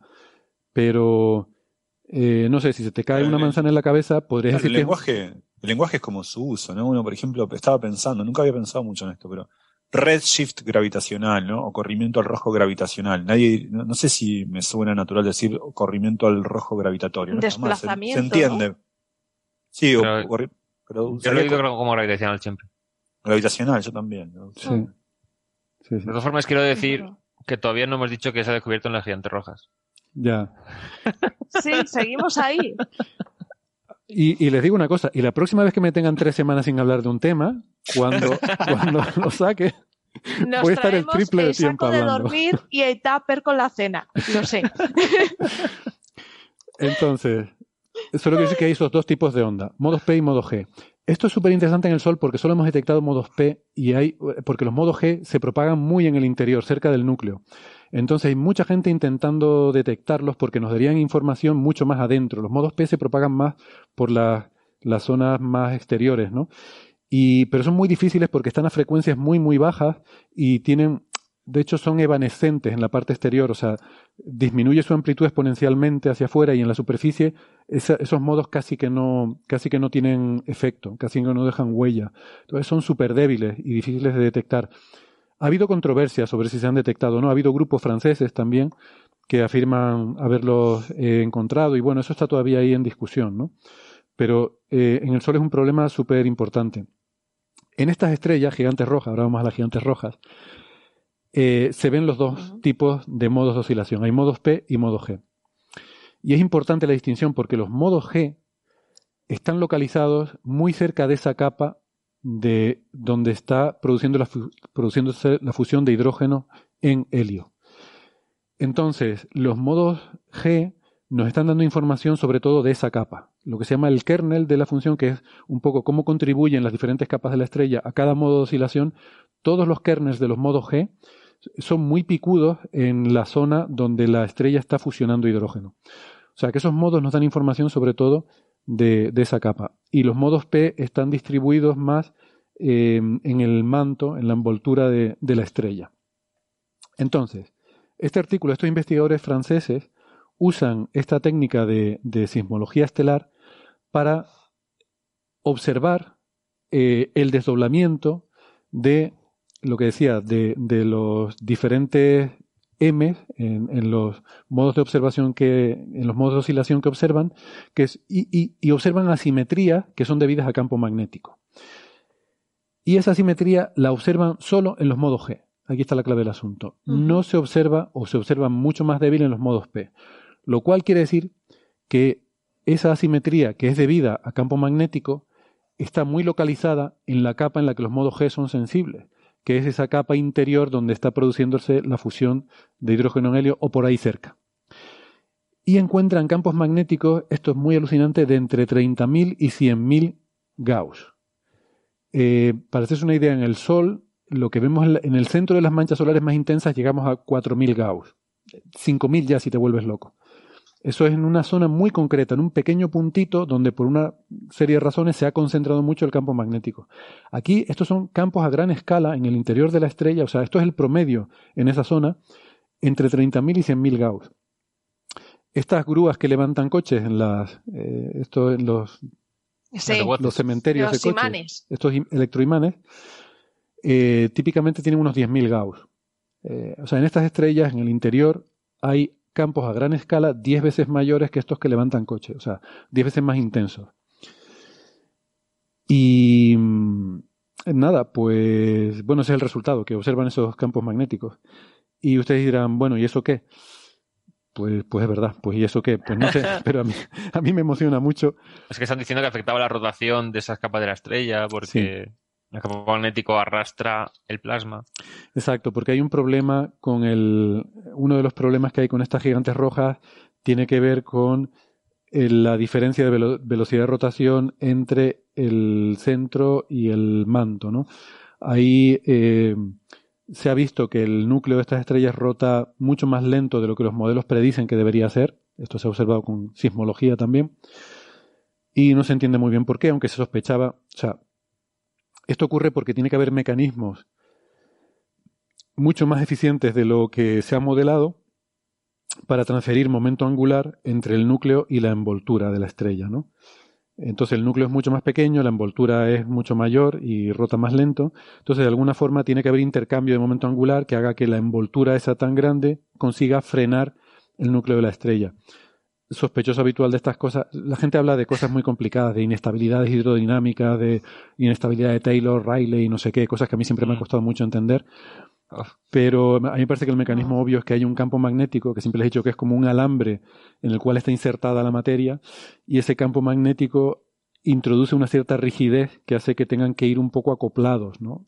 Te acopla la rotación del... Eh, de hecho, sabemos que hay un efecto en las estrellas que se llama frenado magnético, que, bueno, probablemente es el, el, efecto que está aquí, y, esta detección de campos magnéticos tan intensos, eh, pues como apuntaba Héctor, pues tiene relevancia para, para este problema, ¿no? Eh, yo, bueno, decía un poco en broma de que esto no tiene mucha relevancia. Sí, hay, hay eh, problemas que tienen que ver con, con el interior de las gigantes rojas que seguramente la detección de estos campos magnéticos nos puede ayudar a entender. Eh, pero a mí sobre todo es que me, me gusta mucho, primero, por lo claramente que se ven los modos G en estas estrellas, que yo viniendo del, del mundo solar, donde los modos G son una especie de santo grial, G de grial, que lleva tanta gente tanto tiempo intentando detectarlos y aquí están eh, ahí a la orden del día, ¿no? Pues eh, me, parece muy relevante por eso. La, figura 2 es, a ver, eh, cuesta un poco entenderla porque tiene demasiada información metida ahí, pero esa figura nos muestra un par de cosas muy interesantes. Eh, la primera que nos muestra es que en los modos eh, la asimetría, que, básicamente tiene que ver con el campo magnético que detectas, es mucho menor en los modos P. Los modos P son las franjas verticales oscuras, lo cual quiere decir que las zonas exteriores, que son las que son exploradas por los modos P, no tienen ese campo magnético, están más concentradas en la zona interior, que es la que muestran los modos G. Por eso eh, vemos que eh, los puntos que se ven en la gráfica que reflejan la asimetría están arriba en la parte clara y bajan mucho en las franjas oscuras, ¿no? porque las franjas oscuras son los modos P. Y luego también nos muestra cómo para modos, según va aumentando la frecuencia de los modos, la asimetría va disminuyendo, lo cual es un efecto esperado de, la teoría y, que también nos indica que, realmente o sea, que encaja bien con el modelado de que esos campos magnéticos eh, están concentrados en las regiones interiores. Hay que hacer todo un modelado porque también depende de cuál sea la orientación de este campo magnético, si es radial pero tiene cierta inclinación con respecto a la dirección radial, eso te introduce eh, variaciones y eso hay que modelarlo para ajustar los datos. ¿no? O sea, estos valores que les he dicho no salen directamente, sino que salen de ajustar con un cierto modelo que entre los parámetros incluye la fuerza del campo magnético y la, y la orientación. ¿no? Y además hay una cosa, esta técnica vale para un cierto rango de campos magnéticos que es más o menos este rango, de decenas de kilogauss. ¿Por qué? Porque si te vas a campos más mucho más débiles que esto, por debajo de 10 kilogauss, no eres sensible, porque ya la simetría es tan pequeña que no la, no la puedes identificar en las observaciones. Pero, y esto es lo que me parece más bonito, si es mucho más intenso que esos 100 kilogauss, entonces no tienes oscilaciones porque el campo magnético la suprime. Si recuerdan, ah. siempre que hablamos de magneto-hidrodinámica, les digo que el campo magnético está acoplado al, al, plasma. O sea, cuando el plasma se mueve, arrastra las líneas de campo magnético y viceversa. Y el campo magnético tiene una tendencia a, a una cierta elasticidad. Quiere ser rígido y quiere estar quieto y quiere estar estirado las líneas de campo quieren ser lo más rectas posibles, ¿no? Entonces, si tú tienes una línea de campo magnético recta y son muy intensas, aunque el, plasma intente oscilar, el campo magnético no le deja y, se, se, opone a esa oscilación, es demasiado rígido. Y si el campo magnético es muy fuerte, entonces inhibe la oscilación y no permite que esos modos eh, se, puedan, se puedan producir y que los podamos ver, ¿no? O sea, que hay una cierta ventana en la cual somos sensibles y estas estrellas casualmente o no casualmente tienen sus campos magnéticos en esa ventana.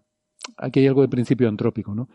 Seguramente hay muchas otras estrellas que tienen campos magnéticos fuera de esa ventana, pero no se ha podido observar y por tanto pues no se han publicado papers sobre ellas, pero en estas tres pues sí se han observado y por eso la muestra que a Sara le parecerá irrisoriamente pequeña, tres, estrellitas. Es como como aquel de lo de tres pelos tiene mi barba, pues tres estrellas tiene mi muestra, ¿no? Sí, sí, Se puede hacer la canción Tres estrellas tiene mi muestra y bueno, es lo que hay. Tampoco es fácil, ¿no? Hacer estas observaciones. No, claro. Y ya está, ese es mi resumen de... Sospecho que mi resumen es más largo que simplemente haber leído el paper. Sí, confirmo. Pero se entiende mejor. Yo digo una cosa, voy a decir una cosa. El paper tiene tres páginas. La verdad que muy largo no es. Sí. Lo he exprimido bastante, ¿no? Sí, sí, sí. Pero aún así, el, escuchar a Héctor hablar del paper y compararlo con música ha sido tan bonito mm. Que yo creo que merece la pena esta charla. El paper lo da todo por sabido esto. A mí me, a mí me ha gustado sobre todo la, analogía, o sea, el que gastó en usar la analogía con la física cuántica para entenderlo. Ah, qué bien, es como, es como los átomos. Como un átomo grande. Como un átomo grande. Como un átomo, el, átomo gordo. Un atomón. bueno, seguimos al siguiente tema. Sí, el último. Uy, la hora que es. Queda un tema, solamente. Venga, pues lo tratamos como breve. Gastón, uno rapidito. Gastón, ¿breve o, quieres dejarlo para otro día con más, más extensión? No, no, no, que ya me lo he mirado. Lo, y lo puedo, yo tengo muchas preguntas. Lo puedo contar muy brevemente. Vale, y lo que hacemos eh. entonces es que vamos advirtiendo que no tendremos señal de los oyentes, pero la duplicamos para el próximo programa, ¿vale? voy a eh, tranquilos, voy a someter a Gastón a tercer grado. Exacto. Sara, Sara hará de representante de los oyentes para hacer las preguntas. Este, este, este, es un paper que salió en Nature Astronomy el 10 de noviembre, hace poco, una, poco, una semana. Y es un paper donde el primer, eh, el primer autor se llama Angus, pero hay otros autores, algunos de ellos los conozco, pues... Eh, Acércate por favor el micro al... al ¿Cómo se llama el primer autor, dices? Eh, Angus, ah, Angus. el primer autor. Sí, gente del... Sí, a mí también. No, es, es, es un paper de gente de, de Santa Cruz, en, California, y del Niels Bohr Institute, en Copenhague. Eh, está eh, Ramírez Ruiz, uno de los autores, a él lo conozco porque éramos amigos, bueno, hace mucho no nos vemos, no, es que nos peleemos, pero hace 20 años éramos postdoc juntos en Princeton, así que lo conozco bien, un colega mexicano, va, colega, él es astrofísico, yo no, pero es un trabajo de muchos autores, Angus, repito, es el primer autor, y salió en Nature Astronomy hace poco. Y ese es un trabajo en el cual eh, es importante por lo siguiente, voy a decir primero por qué, dónde se emplaza esto en, en el espacio de temas, digamos es nosotros sabemos que hay agujeros negros que tienen como mínimo tres veces la masa del Sol, porque entendemos que así se forman. Eh, quizás ya más pequeños, primordiales, no lo sabemos, pero ciertamente hay agujeros negros que tienen 10 veces la masa del Sol, o 15 veces la masa del Sol, o algunas pocas veces la masa del Sol. Esos entendemos cómo se forman, por colapso de estrellas. ¿eh? Las estrellas colapsan gravitacionalmente y forman agujeros negros. Y sabemos también que hay agujeros negros supermasivos, muchísimo más masivos el centro de nuestra galaxia hay uno de 4 millones de masas solares, en el centro de M87 hay uno de 6,6 mil millones de masas solares, TON 618 tiene 66 mil millones de masas solares, hay un montón de miles de, de millones de masas solares. Ahora, ¿cómo se forman estos últimos? Se aglutina materia se van formando, si creemos nosotros que se forman. De aquellos estelares se van aglutinando, van formando astros cada vez más grandes o van tragando material y se van formando también, no, necesariamente agujeros negros, sino también un agujero negro que trague mucha materia. Ahora, si es así, tiene que haber un paso intermedio, tiene que haber agujeros negros de 10.000 masas solares, agujeros negros de 100.000 masas solares. Bueno, entendemos que los hay, pero son muy difíciles de ver, porque en general es muy difícil de ver un agujero negro. El agujero negro, para verlo, algo lo tiene que delatar. Eh, la colisión con otro agujero negro y que eso haga vibrar el espacio-tiempo con ondas gravitacionales, perdón por la palabra, eh, o gravitatoria para los puristas. Eh, también puede haber eh, materia en acreción que forma rayos X, emite rayos X si lo vemos, un montón de mm. lensings, hay un montón de, fotos del halo incandescente que los envuelve, pero siempre hay alguien que los delata, el halo, incandescente, su compañero con el que colisiona, eh, la distorsión óptica del objeto observado cuando hay lensing, algo los tiene que delatar, en general están ahí y uno no los ve.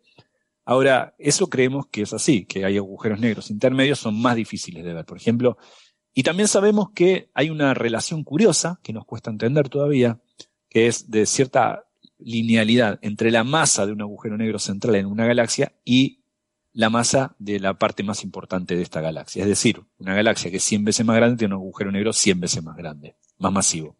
Esa ley no la entendemos muy bien, hay muchas especulaciones de por qué es así, pero no lo sabemos. Entonces, si esto se sigue dando, aunque no entendamos por qué, esta correlación entre la masa del agujero negro central y el conjunto que lo hospeda. Si es así, tenemos que pensar que los agujeros negros de masa intermedia, los que no tienen millones de masas solares, sino los que tienen 100.000 masas solares, estarán en enanas, en galaxias enanas o en cúmulos globulares, pero en estructuras más pequeñas que una galaxia.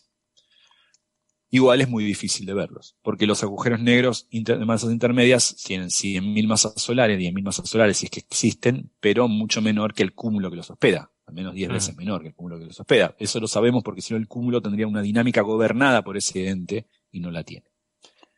Entonces tienen, tienen que estar ahí, pero algo los tiene que delatar. Y bueno, esto es lo que este trabajo muestra. Este trabajo muestra lo que se cree que es el, un, un, evento. El evento se llama AT 2020 NE, NEH. ¿no? Sí, Ese AT, AT 2020, pues se descubrió en el, en el 2020, NEH. ¿no? Ese es un evento, lo que se llama un evento de disrupción de marea. ¿Qué significa eso? Una estrella pasa rasante a un agujero negro y, el, la, y, las, y las fuerzas de, madera, de, de marea, que son el gradiente de la fuerza gravitacional del agujero negro, la despedaza. Le, la, le, le, saca gran parte de su materia y eso emite, emite en, en electromagnético, emite neutrinos también. Eso genera un gran evento y, depende de, los rasgos de esa, de esa emisión, uno infiere que es un evento de disrupción de marea. Hmm. Entonces, eh, lo que hicieron estos, este, este grupo, juntando un montón de observaciones, es mirar de vuelta el aftermath, lo que, lo que pasa luego, la secuela de ese evento, estudiarlo con mucha precisión y, inferir cuál es la masa del agujero negro que generó ese evento de disrupción de marea. Es decir, cuál es la masa del agujero negro que generó el despedazamiento de esa estrella. Uno lo único que ve es la emisión de ese despedazamiento. No ve ni la estrella ni el agujero negro, por supuesto. Pero ve esa emisión. Y entonces infieren que la, masa de ese agujero negro es un poco menor. Hay una ventana de valores bastante grande, pero un poco menor a un millón de masas solares. Mm. O sea que cae dentro del rango de lo que nosotros llamamos un agujero negro de masa intermedia. Esto es entre 100 masas solares y un millón de masas solares. Un poquito menos que un millón es la cota superior. Entonces sería la primera observación de este tipo.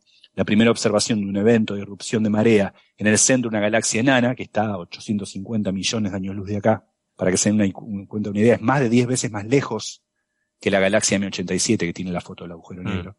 Negro. 850 millones de años luz de acá. Una galaxia enana ahí que en su centro parece tener un objeto no tan masivo, menos de un millón de masas solares, que generó la disrupción de una estrella y eso es lo que lo delató. Sí, aquí también hay que decir que hay otros. De hecho, hay que aclarar que se sabe que es una estrella por el espectro, porque el espectro tiene helio y nitrógeno. Entonces, de ahí deducen que es una estrella en su secuencia principal. Sí, pero era más otra cosa. El tema es, en este tipo de eventos hay que distinguir entre que sea una estrella siendo tragada o sea una supernova. Entonces, ¿También? el tema es que al principio se ve nitrógeno y tal, pero luego solamente se ve línea de hidrógeno. Entonces, si hubiera sido una supernova, se hubieran generado elementos pesados que no detectan. Exacto. Entonces, parece que es el hidrógeno de la estrella lo que ha provocado la luminosidad. Este tema, en las galaxias enanas, cuesta encontrar el agujero negro porque, primero, eh, si no está la materia concentrada hacia el centro, se cuesta que el agujero negro caiga hacia ahí. O sea, el agujero negro en las, en las galaxias grandes está en el centro de la galaxia porque la cantidad de estrellas que hay hacen lo que se llama rozamiento dinámico. O sea, el agujero negro va pasando, va desviando la trayectoria de estrellas y como reacción, o sea, por Newton, va yendo hacia el centro. Entonces, una, galaxia enana tiene menos estrellas, es menos densa, entonces es más difícil que ocurra. Entonces, hay candidatos a agujero negro intermedio en, en galaxias enanas que no están en el centro de la galaxia. O sea, en las galaxias enanas suele costar encontrar dónde está el centro, porque no hay una concentración así. Entonces, en esta galaxia enana concreta del paper, parece que sí están las estrellas más concentradas en la parte interior. Entonces, por un lado, el agujero negro tendríamos probabilidad de haber caído hacia el centro, y por otro lado, hay más estrellas cerca que puedan pasar rasantes y destruirse. Eso hay que. Duda. Sí, sí, un, segundito, Sara, solamente quería enfatizar eh, lo que los autores enfatizan del trabajo, que es un mm. poco el, proponer esto como una especie de método para observación de este tipo de cosas. Porque los eventos de irrupción de marea no puede parecer que no son muy frecuentes y de hecho no son tan frecuentes, pero son frecuentes, se ven. Sí, sí. Exacto. Eh, mi duda es, vale, tenemos esta galaxia, es una galaxia enana, pero en el paper eh, nos habla de que ahí tiene mucha formación estelar, o sea, se están formando estrellas y tal. Entonces, esto eh, indica que pueda ser más probable que haya estas, estos fenómenos en esta galaxia esa formación que pueda permitir que haya más estrellas que se formen y se desgarren, se formen. Y, otra duda, ¿esto puede hacer que dentro de X mm, tiempo haya otro fenómeno igual? Aquí puedo responder o quieres tú. vale, pues el tema es, eh, si miráis, por ejemplo, la gran nube de Magallanes, hmm. ahí hay un problema para encontrar agujeros negros de tipo intermedio porque el tema de performación estelar eh, confunde las cosas. O sea, las explosiones de supernova y tal mm, distribuyen el gas y tal, hace que la galaxia sea menos concentrada. Entonces, esta galaxia en concreto parece que tiene un anillo de formación estelar eh, separado del centro, donde está el agujero negro. Todas las estrellas ahí parece que no caerían hacia el centro. Entonces, lo que hace probable que haya eventos de disrupción de marea en esta galaxia es la parte donde no hay tanta formación estelar, la parte central, que sería como el bulbo de una galaxia más grande. Sí. Entonces, eso es, las estrellas están más, eh, con trayectorias más aleatorias y tal, mientras que las que están formándose están en una zona más alejada. Están, vale. Claro, sí, sí, es una muy buena pregunta, porque pasa, hay como tres cosas que confabulan. Por un lado, sí, si hay más formación estelar, eh, por una cuestión medio de que hay más estrellas cerca, uno diría, bueno, hay más material para que algo pase. Pero está esto que dice Héctor, que es el guarda porque cuando hay mucha formación, mucha actividad, eso también hay más dispersión de lo que pasa. Claro. Empuja las cosas para afuera. Y por otro lado, aunque haya más formación eso también te puede confundir, evento de marea con otras cosas también. Se mezcla todo. Sí, sí. O sea, es que coincidió que este mes me leí una review de agujeros negros intermedios. O sea, de más intermedia. Entonces el tema de las galaxias enanas menciona todos los problemas que hay. Porque por un lado, el agujero negro al ser más pequeño, el radio de influencia es menor. Entonces es menos probable que tenga un disco de acreción enorme como los supermasivos, menos probable que la materia caiga hacia el centro.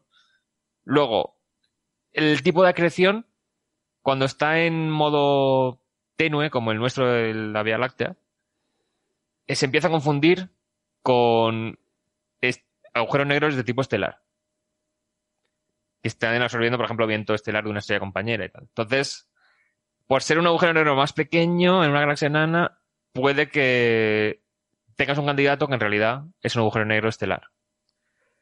Luego el tema de eso, confundir con supernovas. Entonces, lo de las distribuciones de marea parece que es el método que sería más útil para galaxias enanas. Entonces, para cúmulo globular es otro métodos que serían más útiles. Entonces, este me ha sorprendido el paper porque digo, mira, justo lo que vi hace unas semanas es lo que es para haberse medido. Pensemos, Sara, para que te des cuenta más o menos del tamaño de estas cosas, pensemos, eh, estamos hablando, mira, una, una, pensemos un agujero negro pequeño en un cúmulo estelar de, pero intermedio, 30.000 masas solares, algo así, mm. 30.000 masas solares. Eso tiene un tamaño, grosso modo, de 100.000 kilómetros. No, no, no, es, no, es nada. No es nada. ¿eh? Y entonces, multipliquémoslo por 10 para decir, bueno, eh, ¿dónde, ¿dónde llega su, su influencia grande? 10 veces el radio de Schwarzschild, un millón de kilómetros. Escalas. Eh, el Sol es más grande que eso. Efectivamente, os iba a preguntar, digo, si es que el Sol es más grande que eso, es detectar es muy complicado. Vale, y luego otra pregunta que me surgió al leer el artículo es, entonces, estos agujeretes, este agujero negro, eh, este agujero negro de masa intermedia. Y Héctor, y Héctor hace una nota al pie para pedir permiso entre gravitacional y gravitatorio. sí. claro, yo, a ver, agujerito, agujerete, agujero. Ya está. O sea, la clasificación de Sara Robisco. bueno, estos agujeros negros de masa intermedia, eh, bromas aparte.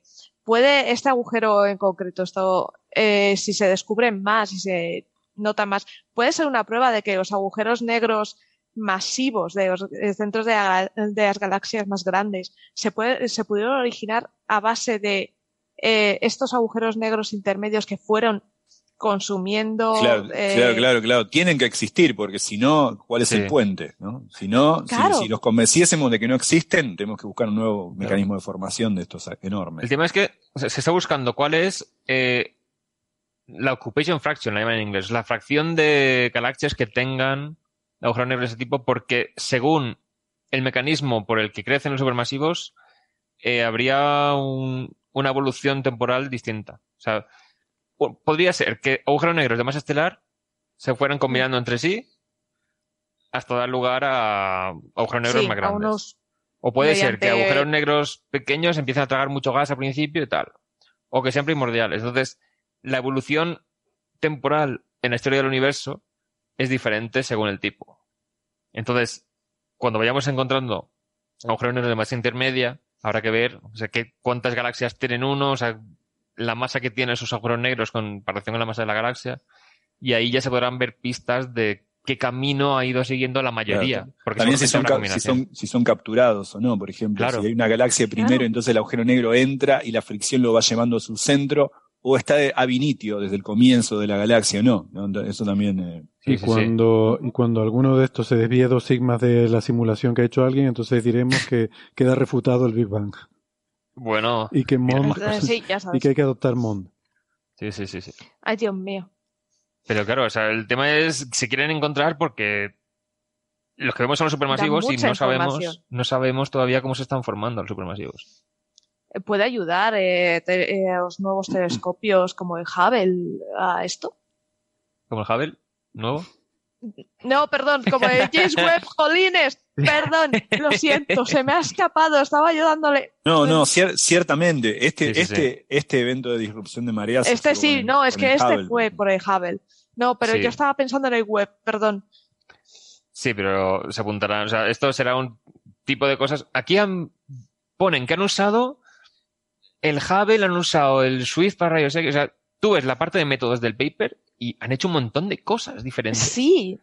Claro, son un montón de autores, pero han hecho un montón de análisis con un, montón de observaciones, usando catálogos de datos que ya e, eran automáticos y tenían datos de antes y después. Han podido descartar el inicio de cuando tenía lugar porque había eh, cartografiados para buscar supernovas, que son los que han detectado este evento. Entonces, cuanto más datos, mejor. Esto es como cuando pasó lo de la kilonova, que de repente apuntaron todos los telescopios que pudieron. Mm. Pues si cae en la zona de observación que está el James Webb en ese momento, pues a lo mejor se podría apuntar. Claro, el web tiene esa limitación que hay que tener en cuenta, ¿no? Claro, claro que no puedes. Claro, no puedes girarlo a tu gusto. Y el lo que, pasa es que le pilla la Tierra por medio o el Sol. Hmm. Y si estás en la parte del Sol, el Hubble tampoco puede mirar. Sí, pero el Hubble tiene y más luego, margen. aparte que el Hubble... Tiene más margen que el web. pero hmm debemos recordar que alguno de los motores estaba tocado, entonces girar mucho no puede. El, tema del Hubble es que tiene la mitad del cielo tapado por la Tierra. Entonces hay que esperarse a la órbita y si mm. da la casualidad que está en una órbita que la mitad del tiempo está al otro lado del planeta, pues mm. hay limitaciones también. Todo lo que sea telescopio orbital. Sí. Pero sí, muy interesante. Sí. Mira, eh, no, me, no, me, resisto. Venga, un par de preguntitas. Un par de preguntitas. que si no, luego me siento mal. Total, yo, no tengo vida, no tengo, no sé ustedes, yo no tengo amigos ni nada, ni, ni perro, ni nada de eso. Yo tengo que preparar a charrea de mañana, pero bueno, vamos. Bueno, venga. Nada, un par de preguntitas. Mira, Cristina Hernández eh, pregunta, Gastón, esta te la voy a rebotar, pero por supuesto quien quiera, que, como siempre, que, que, quien quiera intervenga, ¿no? ¿Y si algunas constantes son fruto de relaciones de varias cosas y una puede variar variando la otra sin ocasionar conflicto alguno? Y yo voy a añadir una apostilla a la pregunta de Cristina eh, de mi cosecha, que es que me llamó la atención cuando hiciste el comentario, nunca lo había pensado, de que la constante de estructura fina es la carga del electrón al cuadrado, pero luego va dividida por otras dos constantes, por la constante de Planck y la velocidad de la luz. Mm. O sea que si la carga del electrón se multiplica por dos, pero la constante de Planck se multiplica por dos y la velocidad de la luz se multiplica por dos, se cancelan los doces al cuadrado. Exacto. Sí, sí, es una buena pregunta. Digo, algunas, igual cabe, cabe, cabe distinguir algunas, algunas constantes de otras, porque hay algunas constantes, como la constante de Planck, que es puramente convencional, que tiene que ver con, eh, es importante que haya un valor no nulo para ella, mm. pero tiene que ver con la forma en la que nosotros medimos la energía. ¿eh? ¿Cuál es el valor preciso de la constante de Planck? Bueno, depende un poco de nuestras convenciones, cómo medimos la, energía, y uno, por, esa es la razón por la que uno puede fijar algunas cantidades a, eh, a un valor 1, ¿no? no a cero, pero sí a 1, en unidades naturales. La mm. Algunas, eh, cuando uno masajea mucho la fórmula se da cuenta que a veces es un poco redundante va a hacer variar todas ellas, precisamente por esta razón, que, las cantidades relevantes son cocientes. Son cocientes, ¿no? Y yo lo, yo lo que me pregunto es si son cocientes y además con la misma potencia arriba y abajo. O sea, si uno pudiera coger, escalar arbitrariamente, dijeras todas las constantes físicas fundamentales las reescalo, ¿me queda igual el universo? Exacto. Bueno, depende del observable que uno está mirando a veces, por ejemplo. Bueno, ese, la respuesta es no, porque el universo no es invariante de escala, pero en teoría es invariante de escala sí lo es, ¿no? Por ejemplo, las teorías invariantes de escala son, bueno, eh, Claro, es, es una buena pregunta. ¿Qué pasa si todo multiplico por 8? Absolutamente todo mm. por 8. ¿eh? o sea, por ejemplo, ese, ejemplo, ¿no? La constante de estructura fina quedaría igual. Si yo multiplico la carga del electrón, la constante de Planck y la velocidad de luz, pues ¿Habrá otras cosas que se rompan si yo multiplico la constante de Planck por 2? Sí, vamos a un ejemplo de la, de la historia de la física, por ejemplo.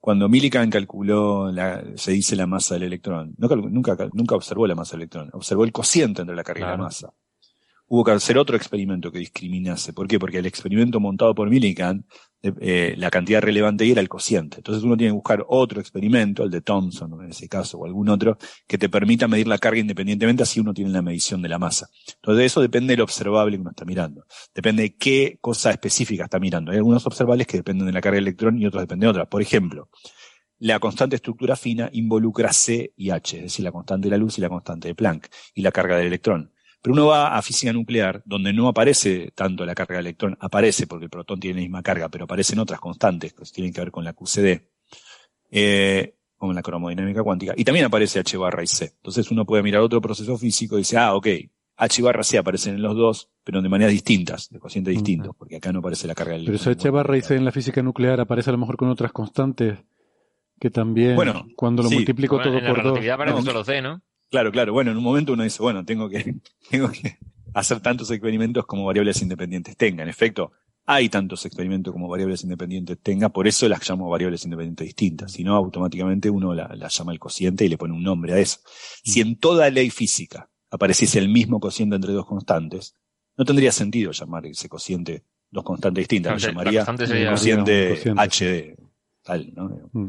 Así que, pero es, es una, pero la pregunta era si, si uno, si las cosas cambian eh, de manera tal que el cociente no cambia. Bueno, esta es la respuesta, ¿no? Eh, algunas cosas no cambiarán, pero no todas las cosas dependen del cociente, dependerán de otro cociente u otro tipo de cosas. Pregunta Zebra, esta la, la, he leído un par de veces y no la entiendo. Se las planteo a ver si ustedes la entienden y si no, a ver si Zebra la puede reformular. Dice, ¿la presión negativa que hace la expansión va al cuadrado en alguna fórmula de manera que se cree materia aunque sea oscura? Ok, la, presión negativa que da la expansión debe, debe ser... El, Será lo de las estrellas, ¿no? La energía... Ah, eso. Ah, ok. Ah, pensé que era la... no, pero yo, de las estrellas... Yo lo tomé como la presión negativa de la expansión cósmica, la aceleración. La constante cosmológica es una presión negativa. Yo creo que se refiere a eso, porque habla de crear materia, aunque sea materia oscura. No sé. No, no sé por qué al cuadrado. No, eh, no se me ocurre ningún ninguna ecuación ahora. Eh, on the top of my head que tenga lambda al cuadrado, pero seguro que la hay, qué sé yo. Eh, no se me ocurre. Pero no, no, tiene mucho que ver con la creación de materia. No. Mm. no. Bueno, pregunta Daniel Caballero, ¿qué provoca las oscilaciones en el Sol? Eh, bueno, puede ser cualquier cosa, pero en el Sol es sobre todo la convección, el burbujeo que tiene lugar en el, la parte del 25% exterior, que está en convección, em, bolas de material que suben, eh, están calientes, se enfrían y luego vuelven a caer. Ese continuo golpeteo, ese burbujeo, es el que alimenta la, la energía de, el que le da los golpecitos para que suene la pared del Sol. Mm.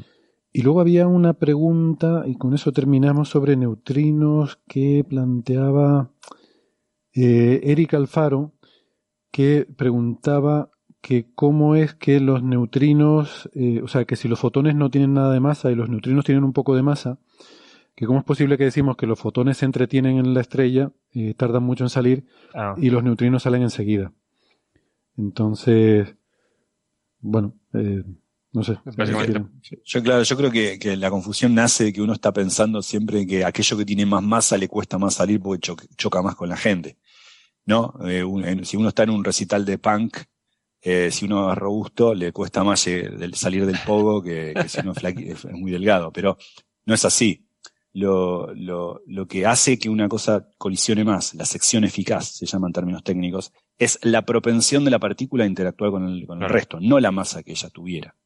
Yo puedo tener, ser un neutrino, tener una masa, incluso ser una partícula, un WIMP, por ejemplo, una partícula muy masiva, si es que estas partículas existen, pero tener muy poca propensión a, interactuar con el electromagnetismo. Para mí el Sol sería totalmente transparente, a pesar de yo ser muy masivo. Lo que mide cuánto me cuesta atravesar algo no es mi masa, es mi propensión a interactuar con las cosas. Mm. Muy bien, sí, porque la clave es esa, que los neutrinos no sabemos qué masa tienen, pero es tan pequeñita, tan pequeñita, que se mueven casi, casi a la velocidad de la luz. No sabemos cuánto de cerca, pero casi, casi a la velocidad de la luz. Entonces, sale, en principio tienen prácticamente la misma velocidad que un fotón, pasa que el fotón se entretiene. Es como lo de eh, la liebre y la tortuga, ¿no? claro.